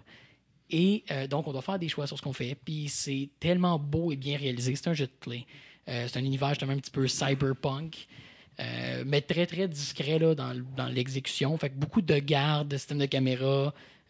On peut prendre le temps qu'on veut, mais l'exécution est rapide. Bref, même pour les gens qui sont pas des fans de XCOM, c'est un jeu de stratégie tour par tour. En fait, c'est un jeu de stealth tour par tour. Faut que j'arrête de dire stratégie, là. C'est juste que c'est tour par tour. Donc, habituellement, on, on les rattache automatiquement. Puis, Clé étant derrière euh, Mark of the Ninja, Mhm, qui, est un, un jeu de stealth, mais totalement visuel. là. On a des cues visuels pour toutes Ah, les, les informations qu'on a Si- besoin. Est-ce que c'est repris dans Invisible Ink? Énormément. Euh, le- le- la clarté, en fait, il y a même des pouvoirs qui sont qu'on peut utiliser pour améliorer la clarté de l'information. On peut prédire les déplacements d'un garde. Donc, on va voir exactement le déplacement qu'il va faire. On, dépense un point d'action pour le voir, mais ça nous donne de l'information additionnelle. Puis il y a même un bouton qu'on peut utiliser. En fait, à l'ordinateur, c'est quand on tient Alt, la carte devient extrêmement simplifiée, où on voit juste les obstacles, les zones visibles. Bref, on voit que l'information essentielle. On enlève tout le fluff. Euh, c'est excessivement bien réalisé comme tout leur jeu. Euh, L'univers, comme tout leur jeu, est tellement beau. Euh, c'est c'est weird, euh, c'est weird à recommander. Je suis pas un fan de roguelike, mais il y a tellement comme une belle exécution qui est là. Puis oui, vous allez échouer, vous allez recommencer, vous allez débarrer des personnages qui vont changer la façon de jouer. Puis euh, il y a une expansion qui coûte 5$ qui rallonge de beaucoup l'expérience. Euh, je vous suggère, parce que vous achetez le bundle avec l'expansion, désactivez-la. Parce qu'elle rallonge beaucoup le jeu puis elle est difficile. Elle, elle introduit beaucoup de difficultés dans le jeu. Donc, Invisible Ink, qui, qui est une recommandation facile maintenant que j'y ai joué. Désolé que ça ait pris autant de temps. Ben oui, c'est vraiment écœurant. m'in- tu m'intéresses, même si souvent le côté roguelike des jeux me. Ça fait comme, ah, ok, je vais me tanner vite, mais le style de jeu, le, le- le tour par tour, puis le, le stealth, me. En, en fait, pour, euh, je, je pense avoir fini, mais maintenant que tu, tu rallonges le sujet, euh, c'est un bel exemple de. XCOM avait. euh, en fait, Game Maker's Toolkit que j'ai déjà parlé. Mark Brown parlait de, euh, des jeux justement tour par tour, puis de comment forcer le design pour créer certaines interactions. XCOM, dans le deuxième, a rentré beaucoup de missions qui ont des timers. Parce qu'ils se sont rendus compte que le jeu était à son meilleur quand les joueurs prenaient des risques. Tandis que dans un jeu de stratégie tour par tour, tu as intérêt à, être- à jouer safe. Puis tu vas mieux réussir si tu joues safe. Tandis que dès le départ, Invisible Ink force à prendre des risques. Parce que plus qu'un chaque tour additionnel fait augmenter les niveaux d'alarme. Donc, introduit des risques Ah ouais. additionnels, etc. C'est un jeu qui, justement, te force à prendre des beaux risques, qui crée des belles interactions. Puis, par la nature roguelike, ben, tu sais que si un personnage est laissé derrière, ben, c'est fini. Ton, ton, ton, ton, ton agent reste là au sol et c'est fini. Donc, ça te prendre des beaux risques, ce qui donne des beaux moments de jeu. Je pense qu'il va falloir euh, éviter de parler de trop de jeux dans un seul et même segment parce que ça va coûter cher à Dan. Voilà. Pas parce qu'il était ouvert sur la page du store de mon Ouais, ouais, ouais. Donc la semaine prochaine, dans, le, le- le- dans la semaine de Dan.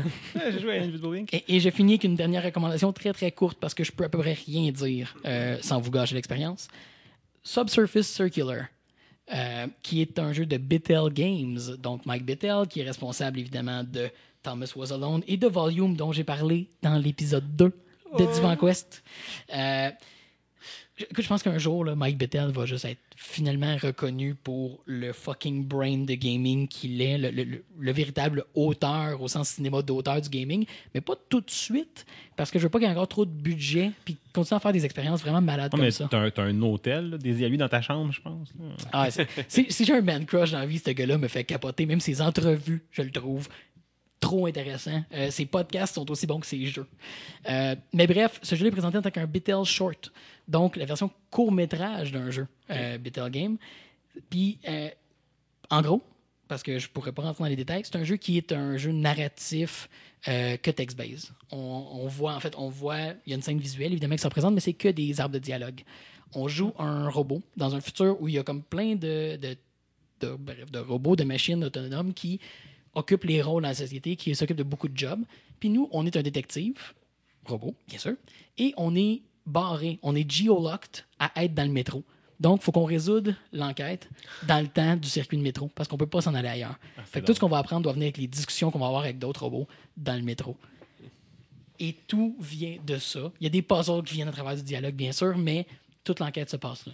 Euh, N'importe quelle information que je donnerais sur l'histoire de plus, évidemment, ça serait de vendre la mèche. Mais ça prend à peu près deux heures, une heure et demie, deux heures à faire. Hyper intéressant. C'est ce gars-là est probablement plus un auteur qu'un game dev. Ouais, mais j'aime l'idée d'un court-métrage de jeu vidéo où j'ai- j'ai une idée, il n'y a pas de quoi en faire un jeu complet, mais je vais l'explorer quand même. Je vais faire un. Ben- on va faire un démo, puis finalement, on va le polir pour en faire une, Puis, une puis expérience l'idée, complète. puis l'idée est conçue pour consommer plus de ressources. On est toujours assis dans le métro. Fait que ça fait que le jeu, est- c'est super beau. Là. Tout ce qu'on voit, les- les- les- oui. le côté visuel est hyper polished du jeu. C'est un robot assis dans un métro, puis d'autres robots qui viennent s'assire, puis on entretient les discussions. Euh, mais Ah, C'est bref, un concept intéressant puis différent de ce qu'on voit souvent. Ben, c'est, c'est souvent le cas de ces jeux. Là. Ouais, mais ça, souvent, les meilleurs jeux, c'est quand on a des restrictions, quand on. Les jeux qui nous ont plus marqué, c'est les jeux rétro parce que les restrictions ont emmené de on force un design. l'imagination. Créativité. Ben, c'est ça. Fait que, tu sais, il n'y a rien là qu'on va dire plus qui va vous intéresser ou pas vous intéresser du jeu. Donc, j'ai piqué votre curiosité. Au moins, allez googler ça. Euh, c'est une pièce très, très intéressante de médias qui est disponible depuis août 2017. Donc, c'est très, très récent. Euh, bref, pour les fans de narrative dans les jeux. Et que de narrative et peu de jeux, finalement. Sur PC Sur PC, sur Steam. C'est euh, 5 5-6 là, c'est euh, presque rien. Euh, Le prix d'un gros crise de Starbucks sale, ou de un lootbox. tabarnak.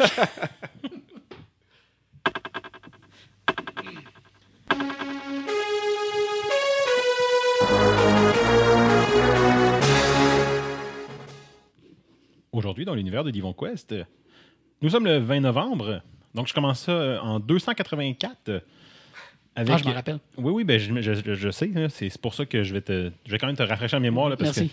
Que, euh, juste te, C'est flou, hein, te rappeler que, que Caius Aurelius Valerius Dioclétianus Augustus est devenu empereur de l'Empire romain.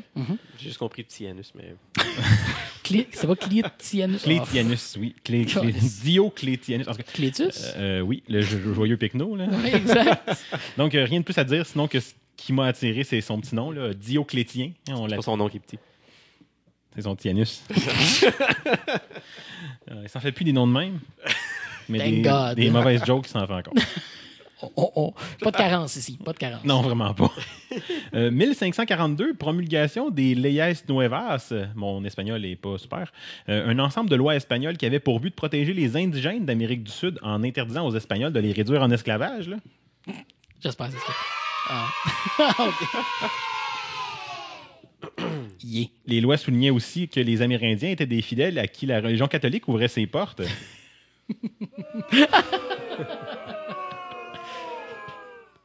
Cool. On peut avoir plus qu'une émotion avec une nouvelle. Euh, 1759, bataille des Cardinaux, donc une bataille navale qui opposait les Britanniques et les Français pendant la guerre de Sept Ans. On a euh, obtenu en exclusivité là, la trame sonore de l'événement.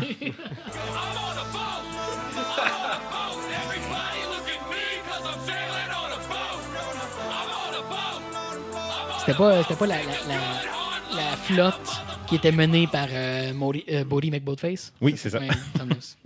Ça me laisse, ça me disait quelque chose. Avec T-Pain euh, attaché en avant comme figure de, de, De proue. voilà. C'est des cardinaux? Euh, ouais, c'est batteur des cardinaux. Je sais pas pourquoi cardinaux, mais en tout cas. Une figure de proue, à ne pas confondre avec la figure de Gilles. de Gilles fait aujourd'hui, j'aurais quand même appris quelque chose. J'ai appris que The Lonely Island, là, qui interprète ce petit chef-d'œuvre, Ouais. euh, I'm on a Boat, euh, ben, composé entre autres de, de Andy Samberg, Ben oui. vedette d'un de mes meilleurs shows. ça a euh, pas ça. Ben, j'avais pas ça. Ça a pas ça. J'étais pas très, euh, très comme. Pour moi, I'm on a boat, c'était ce qu'on disait quand on faisait un, un encounter dans euh, Breath of the Lich King où est-ce qu'on testait un boat. Là. Mais ça, ça arrive. Hein, puis Ben, je connaissais que c'est une toune, mais. Ben je- oui, oui. Le numéro 2 de, Euh, de ce groupe-là Ouais. joue euh, Hitler dans Kung Fury. Nice. mhm. Fait que c'est ça. Puis T-Pain euh, joue T-Pain avec mais- T-Pain. Dans le rôle de T-Pain. Puis euh, on, on- on peut l'entendre pleurer dans l'épisode 6 de. Euh, J'avance en 1945, ouverture du procès de Nuremberg, un procès qui opposait les forces alliées là, contre 24 des principaux euh, responsables du Troisième Reich, euh, avec des accusations euh, légères là, comme complot, crime contre la paix et crime contre l'humanité. Et c'est pour ça que les nazis sont les champions de la semaine.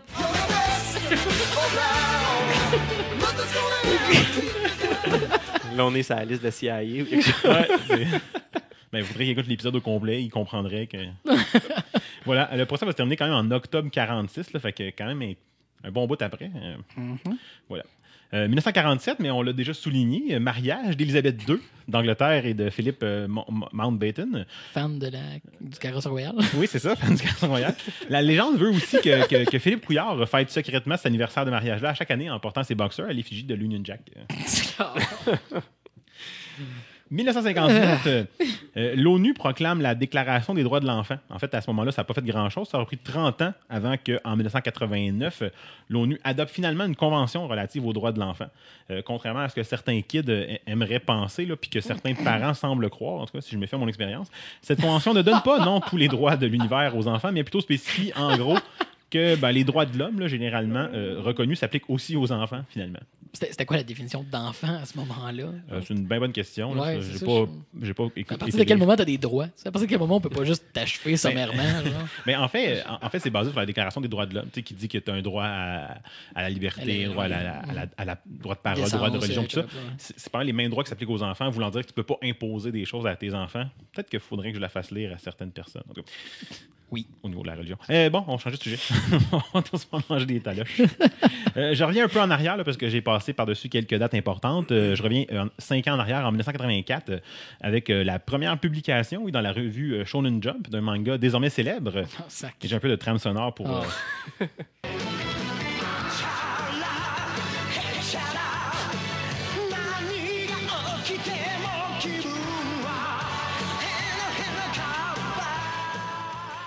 Ouais, c'était la version japonaise de Dragon Ball Z. T'aurais préféré la version en français, pas de problème. Non. Dragon Non. Ball, Z, Z, Z.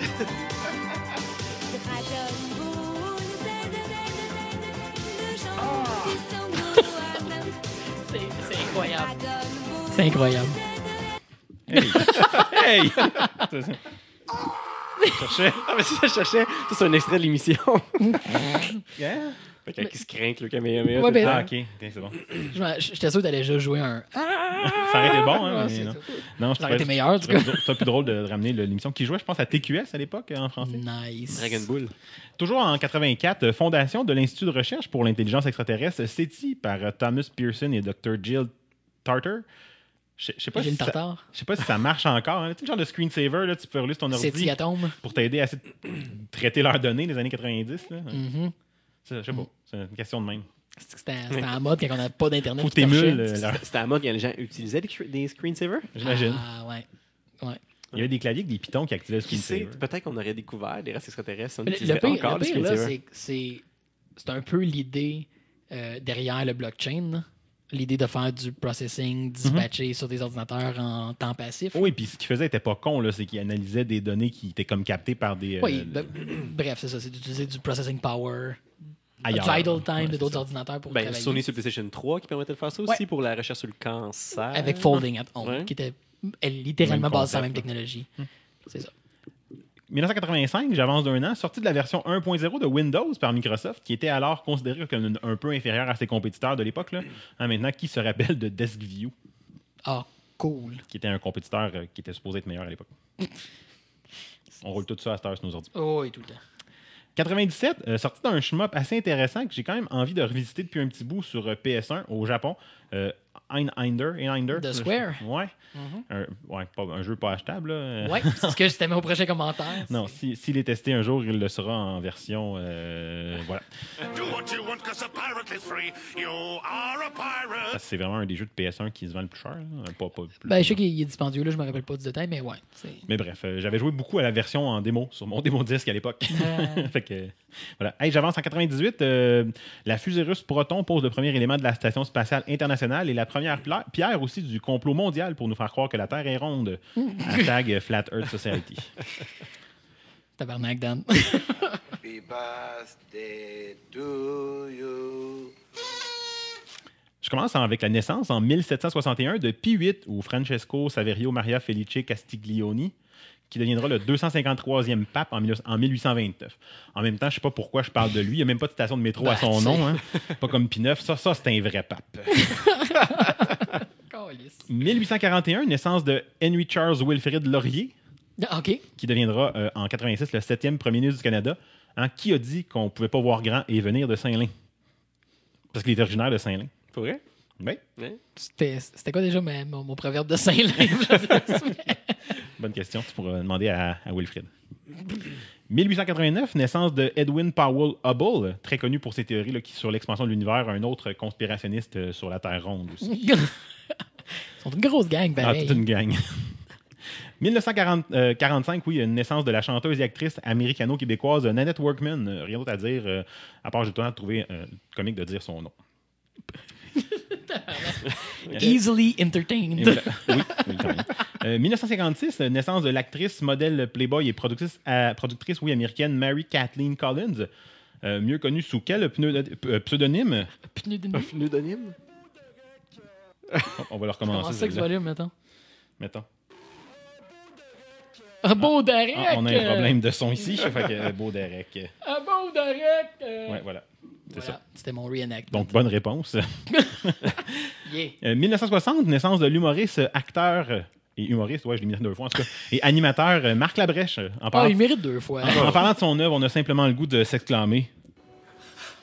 Trop de beauté.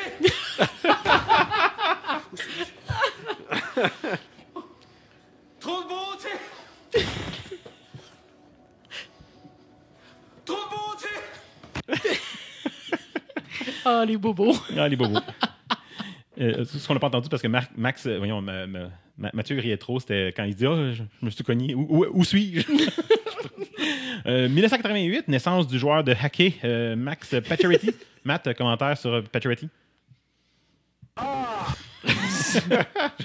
joueur de hockey, ça? Oui, c'est ça. de Un sport populaire dans les années 90. Professionnel du gouret. J'avais trop, euh, de bons choix cette semaine, euh, alors j'ai fait un choix de deux dictons. Oh shit. J'ai euh, le 20 novembre brumeux, hiver euh, rigoureux. En fait que Météo Média peut aller se rhabiller avec ses prévisions météo. Puis euh, Saint-Félix et la présentation amèneront le froid pour de bon. Je savais que ça venait de chez vous, ça. Comme la, la- la version cheap de Winter is Coming finalement. Winter is coming all over your face, neck and chest. Oui.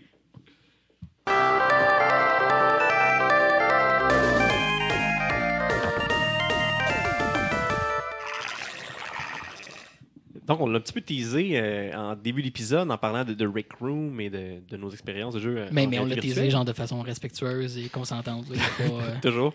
on n'a pas, pas rosonné notre chemin. Là. Je, je m'en ai dit faire un salvaille, mais. As a c'est verb. As a verb. Ça va, Dan? Ouais, ouais. Euh, donc, le, le jeu qu'on a joué, hein, qu'on qu'on a. On peut dire qu'on a fait un divan co-op. On était très très debout. On était très très J'ai fait beaucoup de divans solo après en esti parce que j'ai eu mal les jambes. Euh, donc, on a, on a joué à Laser Tag, on fond l'expérience Laser Tag, l'activité Laser Tag qui est disponible dans Rec Room.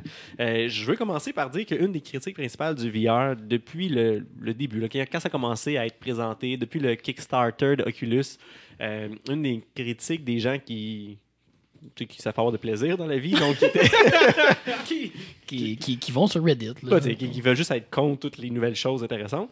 Euh, c'était que c'était ça allait, être- ça allait isoler les gens, que ça allait vraiment être pas social comme expérience. Imagine-toi, tu sais, les- tu vas être dans le salon, tu es déjà enfermé dans ton sous-sol, puis là, en plus, tu vas avoir un casse à la tête. Avec ton ton celui qui est veines. plugué.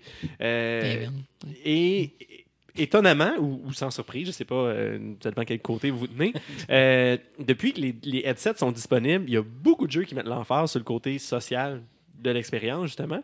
Puis même avec même des jeux qui vont être qui vont rendre une expérience sociale avec les gens qui sont présents avec nous dans la même pièce en dehors du VR. On pense par exemple à Keep Talking and Nobody Explodes, où un joueur qui est en, en réalité virtuelle euh, va interagir, lui voit une bombe, il doit la, la désamorcer, puis c'est les joueurs autour qui ont un manuel puis qui doivent lui indiquer comment la désamorcer.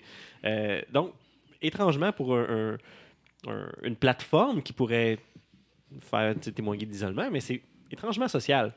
Euh, de plus en plus, on voit des applications aussi qui cherchent à, à- à créer des environnements qui permettent aux joueurs de socialiser. Je pense à Big Screen, euh, Mhm. qui est disponible sur toutes les plateformes de réalité virtuelle. Puis Big Screen, c'est une application qui servait à accéder à son bureau d'ordinateur en réalité virtuelle à l'origine. Donc, voir le bureau, pouvoir aller sur Facebook, sur YouTube. Mais, peu mais ça a toujours été so- social, par contre. Un il y a peu, toujours mais, eu les mais, rooms. il- mais il pousse beaucoup cette, cette dimension-là. Énormément. Qui, puis, fait aujourd'hui, Big Screen, ben, c'est une application dans laquelle tu choisis une room, tu te connectes, puis tu peux être assis dans un sous-sol virtuel, sur un divan virtuel, avec trois gars que tu connais pas, qui ont des genres de- d'avatars qui, qui vont partager avec toi pour Netflix and chill dans un sous-sol. Ouais, ben, ben surtout Netflix, mettons. là. ouais, mais, bon. Mais, mais- mais Ouais. c'est ça. honnêtement, c'est juste se connecter puis écouter les conversations philosophiques que les gens peuvent faire sur des films parce qu'ils écoutent rarement des films intéressants. c'est tout le temps des esprits d'affaires obscurs et c'est toujours fort agréable. On en découvre beaucoup sur la nature humaine. Quand, quand ça a commencé, là, je pense que c'était. T'avais juste soit des rooms que c'était du monde qui checkait de la porn, mais juste pour créer un malaise, parce que, come on. Du monde qui checkait de la porn ou du monde weeded out. là. C'était juste des rooms de monde weedé, genre. Ça, ça a resté pas mal. Il y a beaucoup Encore de rooms mal. qui portent des noms de couches puis des trucs comme ça. Puis c'est c'est en train de se. C'est ça, vouloir jaser bien batté. Exactement. Donc, mais ça vaut déjà l'expérience sociale. Il y a Facebook Spaces, c'est de sur Oculus qui, crée, qui veut recréer des chat rooms, un peu un genre de messenger, mais en réalité Qui permet virtuelle. de visiter Puerto Rico puis de faire des commentaires pas très respectueux. You're the best. Euh, Alt Space VR aussi, qui, qui se veut une sorte de Second Life vers Facebook, euh, version réalité virtuelle. qui appartient maintenant à Microsoft. En plus, euh, les Ben, développeurs pas, de- pas en plus, Ben, mais euh, j'appartiens à autres, Microsoft. Notamment. ouais, mettons. Notamment. Euh, les, le développeur de Second Life, justement, le genre d'application weird qui, qui avait un public Asti que c'est. Parfois étrange, on va s'en venir à ça. Euh, ben, le développeur de ça est en train de développer une expérience similaire où on va pouvoir, chacun va pouvoir coder son propre monde, son propre univers. Un genre de Mhm. d'oasis pour les fans de Ready Player One. C'est clair que c'est le but de beaucoup de monde. euh, Ouais, effectivement. Puis j'ai fait quelques recherches sur euh, Social VR, sur Google, puis il y a plein de projets en cours de justement d'amener la. de, de permettre aux joueurs d'interagir, mais de créer du contenu en interaction avec les autres joueurs. Fait il y a toute cette plateforme-là qui se développe, qui grandit en même temps que, que le médium. C'est super intéressant. Mais ce qu'on veut parler aujourd'hui, c'est Rec Room. Oh yeah. Fait que c'est quoi Rec Room? Euh, Parce que c'est pas la première fois qu'on en parle, mais on passe beaucoup a de temps à le dire, mais Ouais. on le set up pas. ça. fait que Rec Room, comme son nom l'indique, si on le traduit, c'est une salle de récréation. Mhm. Fait que c'est Comme la littéralement. récréatech, mettons, à Laval. Ouais. Euh, euh, ben, c'est c'est exactement comme ça, mais pas pantoute. Mais pas fermé. Ah! Parce qu'il est rendu virtuel aussi. Ah, c'est ça. C'est pour ça que tu peux plus y aller. Euh, fait qu'en fait, Rec Room, euh, ça l'émule un gymnase de Une aire secondaire, commune, une aire commune de collège ou secondaire. Ok. Euh, T'as un dorm room dans lequel tu peux aller. Euh, tous les personnages ont des avatars qu'on peut customiser avec... C'est quoi, on- c'est- l'agora? C'est quoi les, les termes officiellement dans les écoles secondaires pour les. Ça dépend des écoles. Ouais. C'est un Calimarose pour les, Les- les étudiants au cégep de Joliette. Non, ça, c'est quand tu parlais de Big Screen là, avec les. le monde weedé ben hein. Une autre époque, les gars. On continue. Fait que non, Rec Room, c'est c'est un- un- une salle comme ça commune où tout le monde peut se connecter et il y a différentes pièces qui vont être des activités différentes. Donc, on va parler de charade, on va parler de euh, shield soccer, fait que c'est jouer au soccer avec un genre de ballon de kinball, mais avec un bouclier qu'on le frappe, puis qu'on peut se téléporter puis courir après le Vu ballon. qu'on n'a pas de pied. Euh, du disc golf, qui est un genre de frisbee, mélange de frisbee puis le golf. On a déjà parlé dans, dans Ghost Story de ça. Ouais, qu'on peut le faire en réalité virtuelle. Euh, Il y a des... J'écoutais pas tellement pendant Ghost Story, je suis Ouais, je obligé de te dire. hein. Il y y a des plus poussés un petit peu. Euh, plus poussé un petit peu comme expérience, il y a ce qui- les quests qu'ils appellent. Ouais. Donc, qui, qui se veulent un peu comme si c'était des, les étudiants à l'école qui font une pièce de théâtre. Donc, tout est très, très euh, des cordes avec du masking tape pour tenir des écrans. C'est carrément écrit genre le Theater Department Present. Fait que c'est toujours la troupe de théâtre de l'école qui construit les quests. Ouais, Fait que c'est Quest for the Golden Trophy ou euh, Rise of the Jumbotron. Qui, Mais c'est toujours l'idée, tu sais, c'est Quest for the Golden Trophy, c'est genre le boss, c'est le coach de gym. C'est le prof de gym. Euh, des trucs comme ça. Puis le trophée, ça, c'est un des trophées là, de, du, du trophy case de l'école, des Ouais. trucs comme ça. le Jumbotron, c'est à la fin dans, dans le cours de, C'est ça, c'est de basketball. là. C'est L'écran géant. L'écran géant qui, qui se bat contre toi. Que C'est Euh, un donc, thème très, très sympathique. c'est un peu une sorte de dungeon crawler qu'on peut faire à quatre joueurs. Ouais, Euh, c'est ça- c'est ça, puis c'est fou parce que, excuse, là, mais c'est relativement nouveau à Rec Room, les quests, puis ça rend une dimension PVE, tandis Mhm. que c'était que, que, que PVP, si on veut. C'était On jouait un contre les autres, puis là, soudainement, il y a une quest coopérative. Puis la, la plateforme de, de Rec Room facilite le jeu social. Tu, tu vas devant, dans la pièce, tu téléportes à travers la porte, t'apparais dans la quest, dans, la, dans le lobby, puis d'autres joueurs vont se connecter. Quand tout le monde est là, tout le monde se parle, tout le monde peut échanger parce que c'est un chat euh, en- ben, environnemental. Micro ouvert, un là, chat ouais, micro ouvert pour tout le monde. Fait qu'on fait go, on joue ensemble, on discute ensemble, puis bon, il, il essaie de- de- d'éviter les enfants un peu sur la plateforme, mais on a habituellement eu du plaisir En à fait, il discuter avec les gens. il essaie puis- pas d'enlever les enfants, mais il essaie de les identifier. Ouais, c'est ça. Euh, parce que c'est clair que ça. c'est- C'est pas forcément l'expérience que tous les joueurs adultes cherchent, de jouer avec un kid tout le temps. Fait qu'il essaie quand même de, de mieux identifier les joueurs. Fait que, tu sais, c'est- la majorité du temps, c'est quand même. On parle avec les gens, les gens totalement inconnus, mais qu'on partage un, un moment ensemble, on partage un- une quest ensemble. c'est toujours super drôle, super le fun. Euh, Il y a tout plein de mécaniques qui sont tu sais, pour encourager là, le, le- le social, comme par exemple pour se mettre en équipe, on se fist bump dans le jeu virtuel. Fait que moi et Matt, on, on se rejoint dans le, dans le, le rec room, rec center, on se fait un fist bump, on est en équipe. On, on se brofist. On se bro fist. Euh, si quelqu'un, parce- évidemment, yeah. Ah, si tu Hashtag brofisting. c'est- Jumbotron. c'est le nom que. ouais, je... Euh, Oui. euh, par exemple, évidemment, on est, on est en réalité virtuelle, c'est une expérience sociale. Il y a des gens annoying qui vont se mettre dans ta face pour bon, y briser pour rentrer être des gens d'Internet, des gens d'Internet. Euh, fait qu'il y a le parle à ma main qui permet de muter les gens, qui est super intéressant. Tu présentes ta main à un joueur, puis il est muté, tu l'entends plus. Ouais, Il y a un petit meter, puis quand il est rempli, c'est comme Voulez-vous bloquer cette personne? Oui. Exactement. Fait que c'est comme automatique. Mettons, quand les gens se mettent à chialer contre Battlefront, ça, ça se fait-tu comme en cla- Non. Non. Quand ça détecte dans, dans l'audio. Euh, ils font même des expériences avec le, le eye tracking pour suivre les yeux, pour rendre encore plus l'expérience. Deux personnes qui parlent ensemble. J'ai vu, euh, quand on va sur le site de. euh, le développeur qui s'appelle. Nom. Against Gravity. Against Gravity, exactement. Euh, quand on sur le site, il y a une vidéo qui montre les, les tests qu'ils font avec le eye tracking puis qui jouent au poker. Fait qu'ils comme un jeu de poker, tout le monde, tu, tu piges vraiment des cartes, tu as une main de cartes, puis tu, peux, tu peux poker avec tes. tu avoir une poker face avec tes yeux. Que, Des, des euh, poker eyes. Ouais, ils, mettent beaucoup d'énergie dans ce sens-là. Euh, et le jeu qu'on a joué, c'est la, la nouvelle activité qui est en alpha depuis deux week-ends, qui est du laser tag. Et c'est personnellement le plus de fun que j'ai eu en VR depuis ça existe. Mhm. Et, euh, Ah oui, à, n'en sacrifier ma santé. à ce que dans soit douloureux.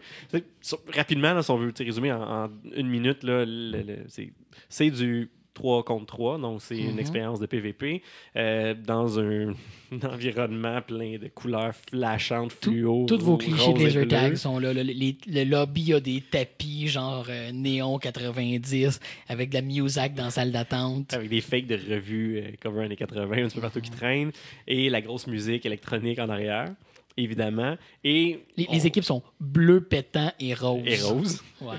Et, et puis, euh, le- ce qui est le fun, c'est que c'est pas juste. Il y a une, une- une mécanique de MOBA un peu où chaque équipe va avoir des robots qui apparaissent. Fait que tu peux- on fait des points en tuant les robots, on fait des points en tuant les autres joueurs. Euh, le jeu est le fun, la mécanique est super cool. Les joueurs rendent l'expérience incroyable, selon moi. là. On a eu des, des- des moments assez cocasses. Et, euh, il y a- S'il y a de quoi à dire sur le VR social que ceux qui ne l'ont pas essayé peuvent pas comprendre, c'est qu'on. C'est l'effet inverse de l'anonymat d'Internet qui arrive. Parce que soudainement, la, la présence, le, le feeling de présence de voir quelqu'un s'animer, juste par la façon que la tête bouge, les mains bougent, on, on comprend la, la- la physicalité de quelqu'un, on, on voit il y a une personne, on comprend sa présence, puis ça crée des moments beaucoup plus sympathiques d'interaction parce que les gens se sentent plus responsables de leur façon d'interagir. Puis en plus, euh, ben, dans la plupart des, des- En fait, dans tous les modes qui sont euh, compétitifs dans le jeu, même si c'est le- que ce soit le paintball ou le laser tag, quand tu meurs, tu disparais pas immédiatement. Fait que t'es- t'es laissé en présence de celui qui, t'a tué ou que t'as tué. Fait que le, le fou rire d'après une interaction parce que tu es rendu couché à terre parce que tu as essayé de l'éviter, eh ben, tu l'as avec l'autre personne, puis ça crée souvent. Il y, a- il y a un petit peu de banter qui continue après, puis c'est- jamais agressif. Des fois que les kids, c'est un peu trop baveux, mais sinon, c'est que, que des moments de. Hey, c'était fou ce qui vient de se passer. les gens se félicitent pour le bon move. Quand tu m'as eu, hey, good job, good job. Puis ce n'est que ça.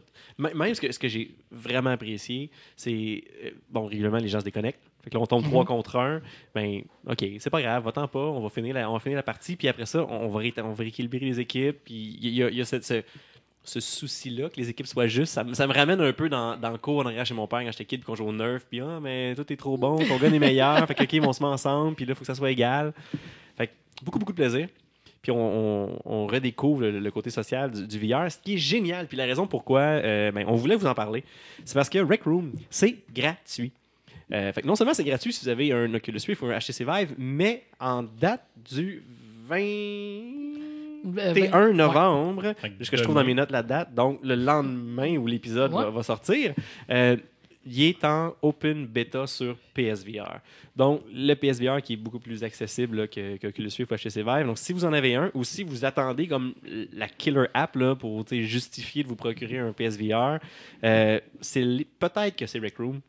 Euh, puis ça vaut vraiment la peine. Honnêtement, c'est presque le seul jeu auquel je joue en réalité virtuelle. C'est le seul qui reste installé sans que je, Ah ouais. sans que je l'ai juste testé, puis on passe à autre chose. Il y a toujours du nouveau stock, tu as toujours une bonne raison de revenir. Puis là, en rajoutant les joueurs de PlayStation, le bassin de joueurs va exploser. Euh, le filtrage des kits, de regrouper les joueurs plus jeunes ensemble risque d'être. euh, il est mieux d'être solide parce que sinon, ça va faire des, des expériences peut-être un petit peu difficiles pour certains. Mais cela dit, un gros, gros pool de joueurs.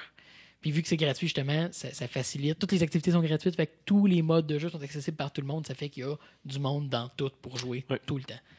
Puis les développeurs sont quand même très actifs, sont présents, il y a le, le nouveau contenu sans cesse, puis totalement gratuit, le jeu est backé par des investisseurs, donc des investisseurs, des, oui. des investisseurs, investors, Oh, des oui. investisseurs. Euh, donc, ça vaut vraiment la peine. Puis, si, comme je dis ici, si vous attendiez une expérience pour peut-être faire le saut vers la réalité virtuelle, ça, ça vaut la peine sans aucun doute. Puis, euh, ben, on, on espère vous revoir, peut-être. Qui sait, On espère ma- vous, vous tirer d'en face des tirer lasers. dans la là. face. Laser murder! Laser murder!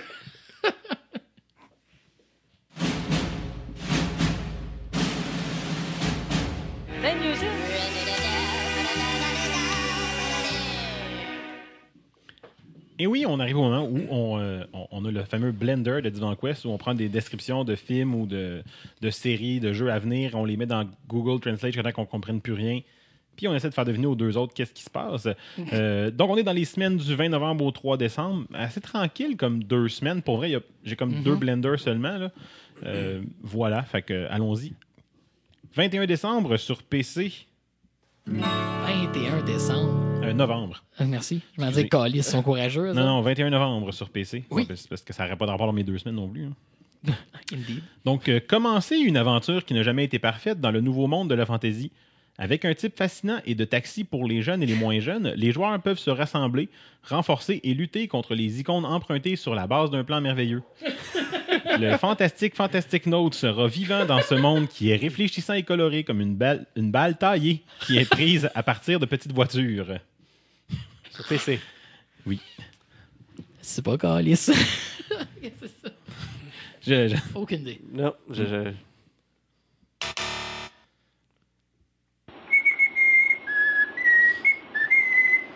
c'est c'est la version perroquet. De- ah, c'est. c'est- Euh, c'est World of Final Fantasy. Ah, celui avec les petits bonhommes cute. Les là? petits bonhommes- les petits bonhommes cute Les qui était sur petits P- euh, PS4 et Vita euh, auparavant, qui sort euh, finalement sur PC.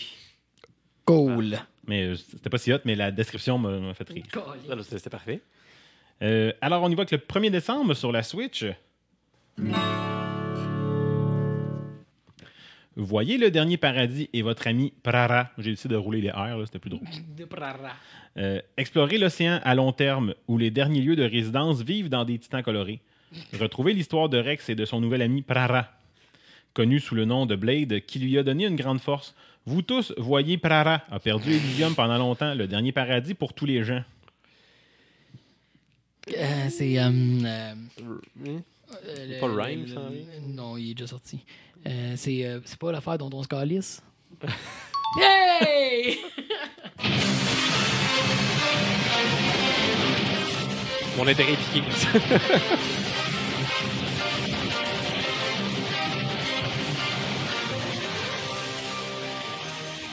J'ai décidé de mettre le seul élément intéressant du jeu, la musique de bataille de Xenoblade Chronicles 2.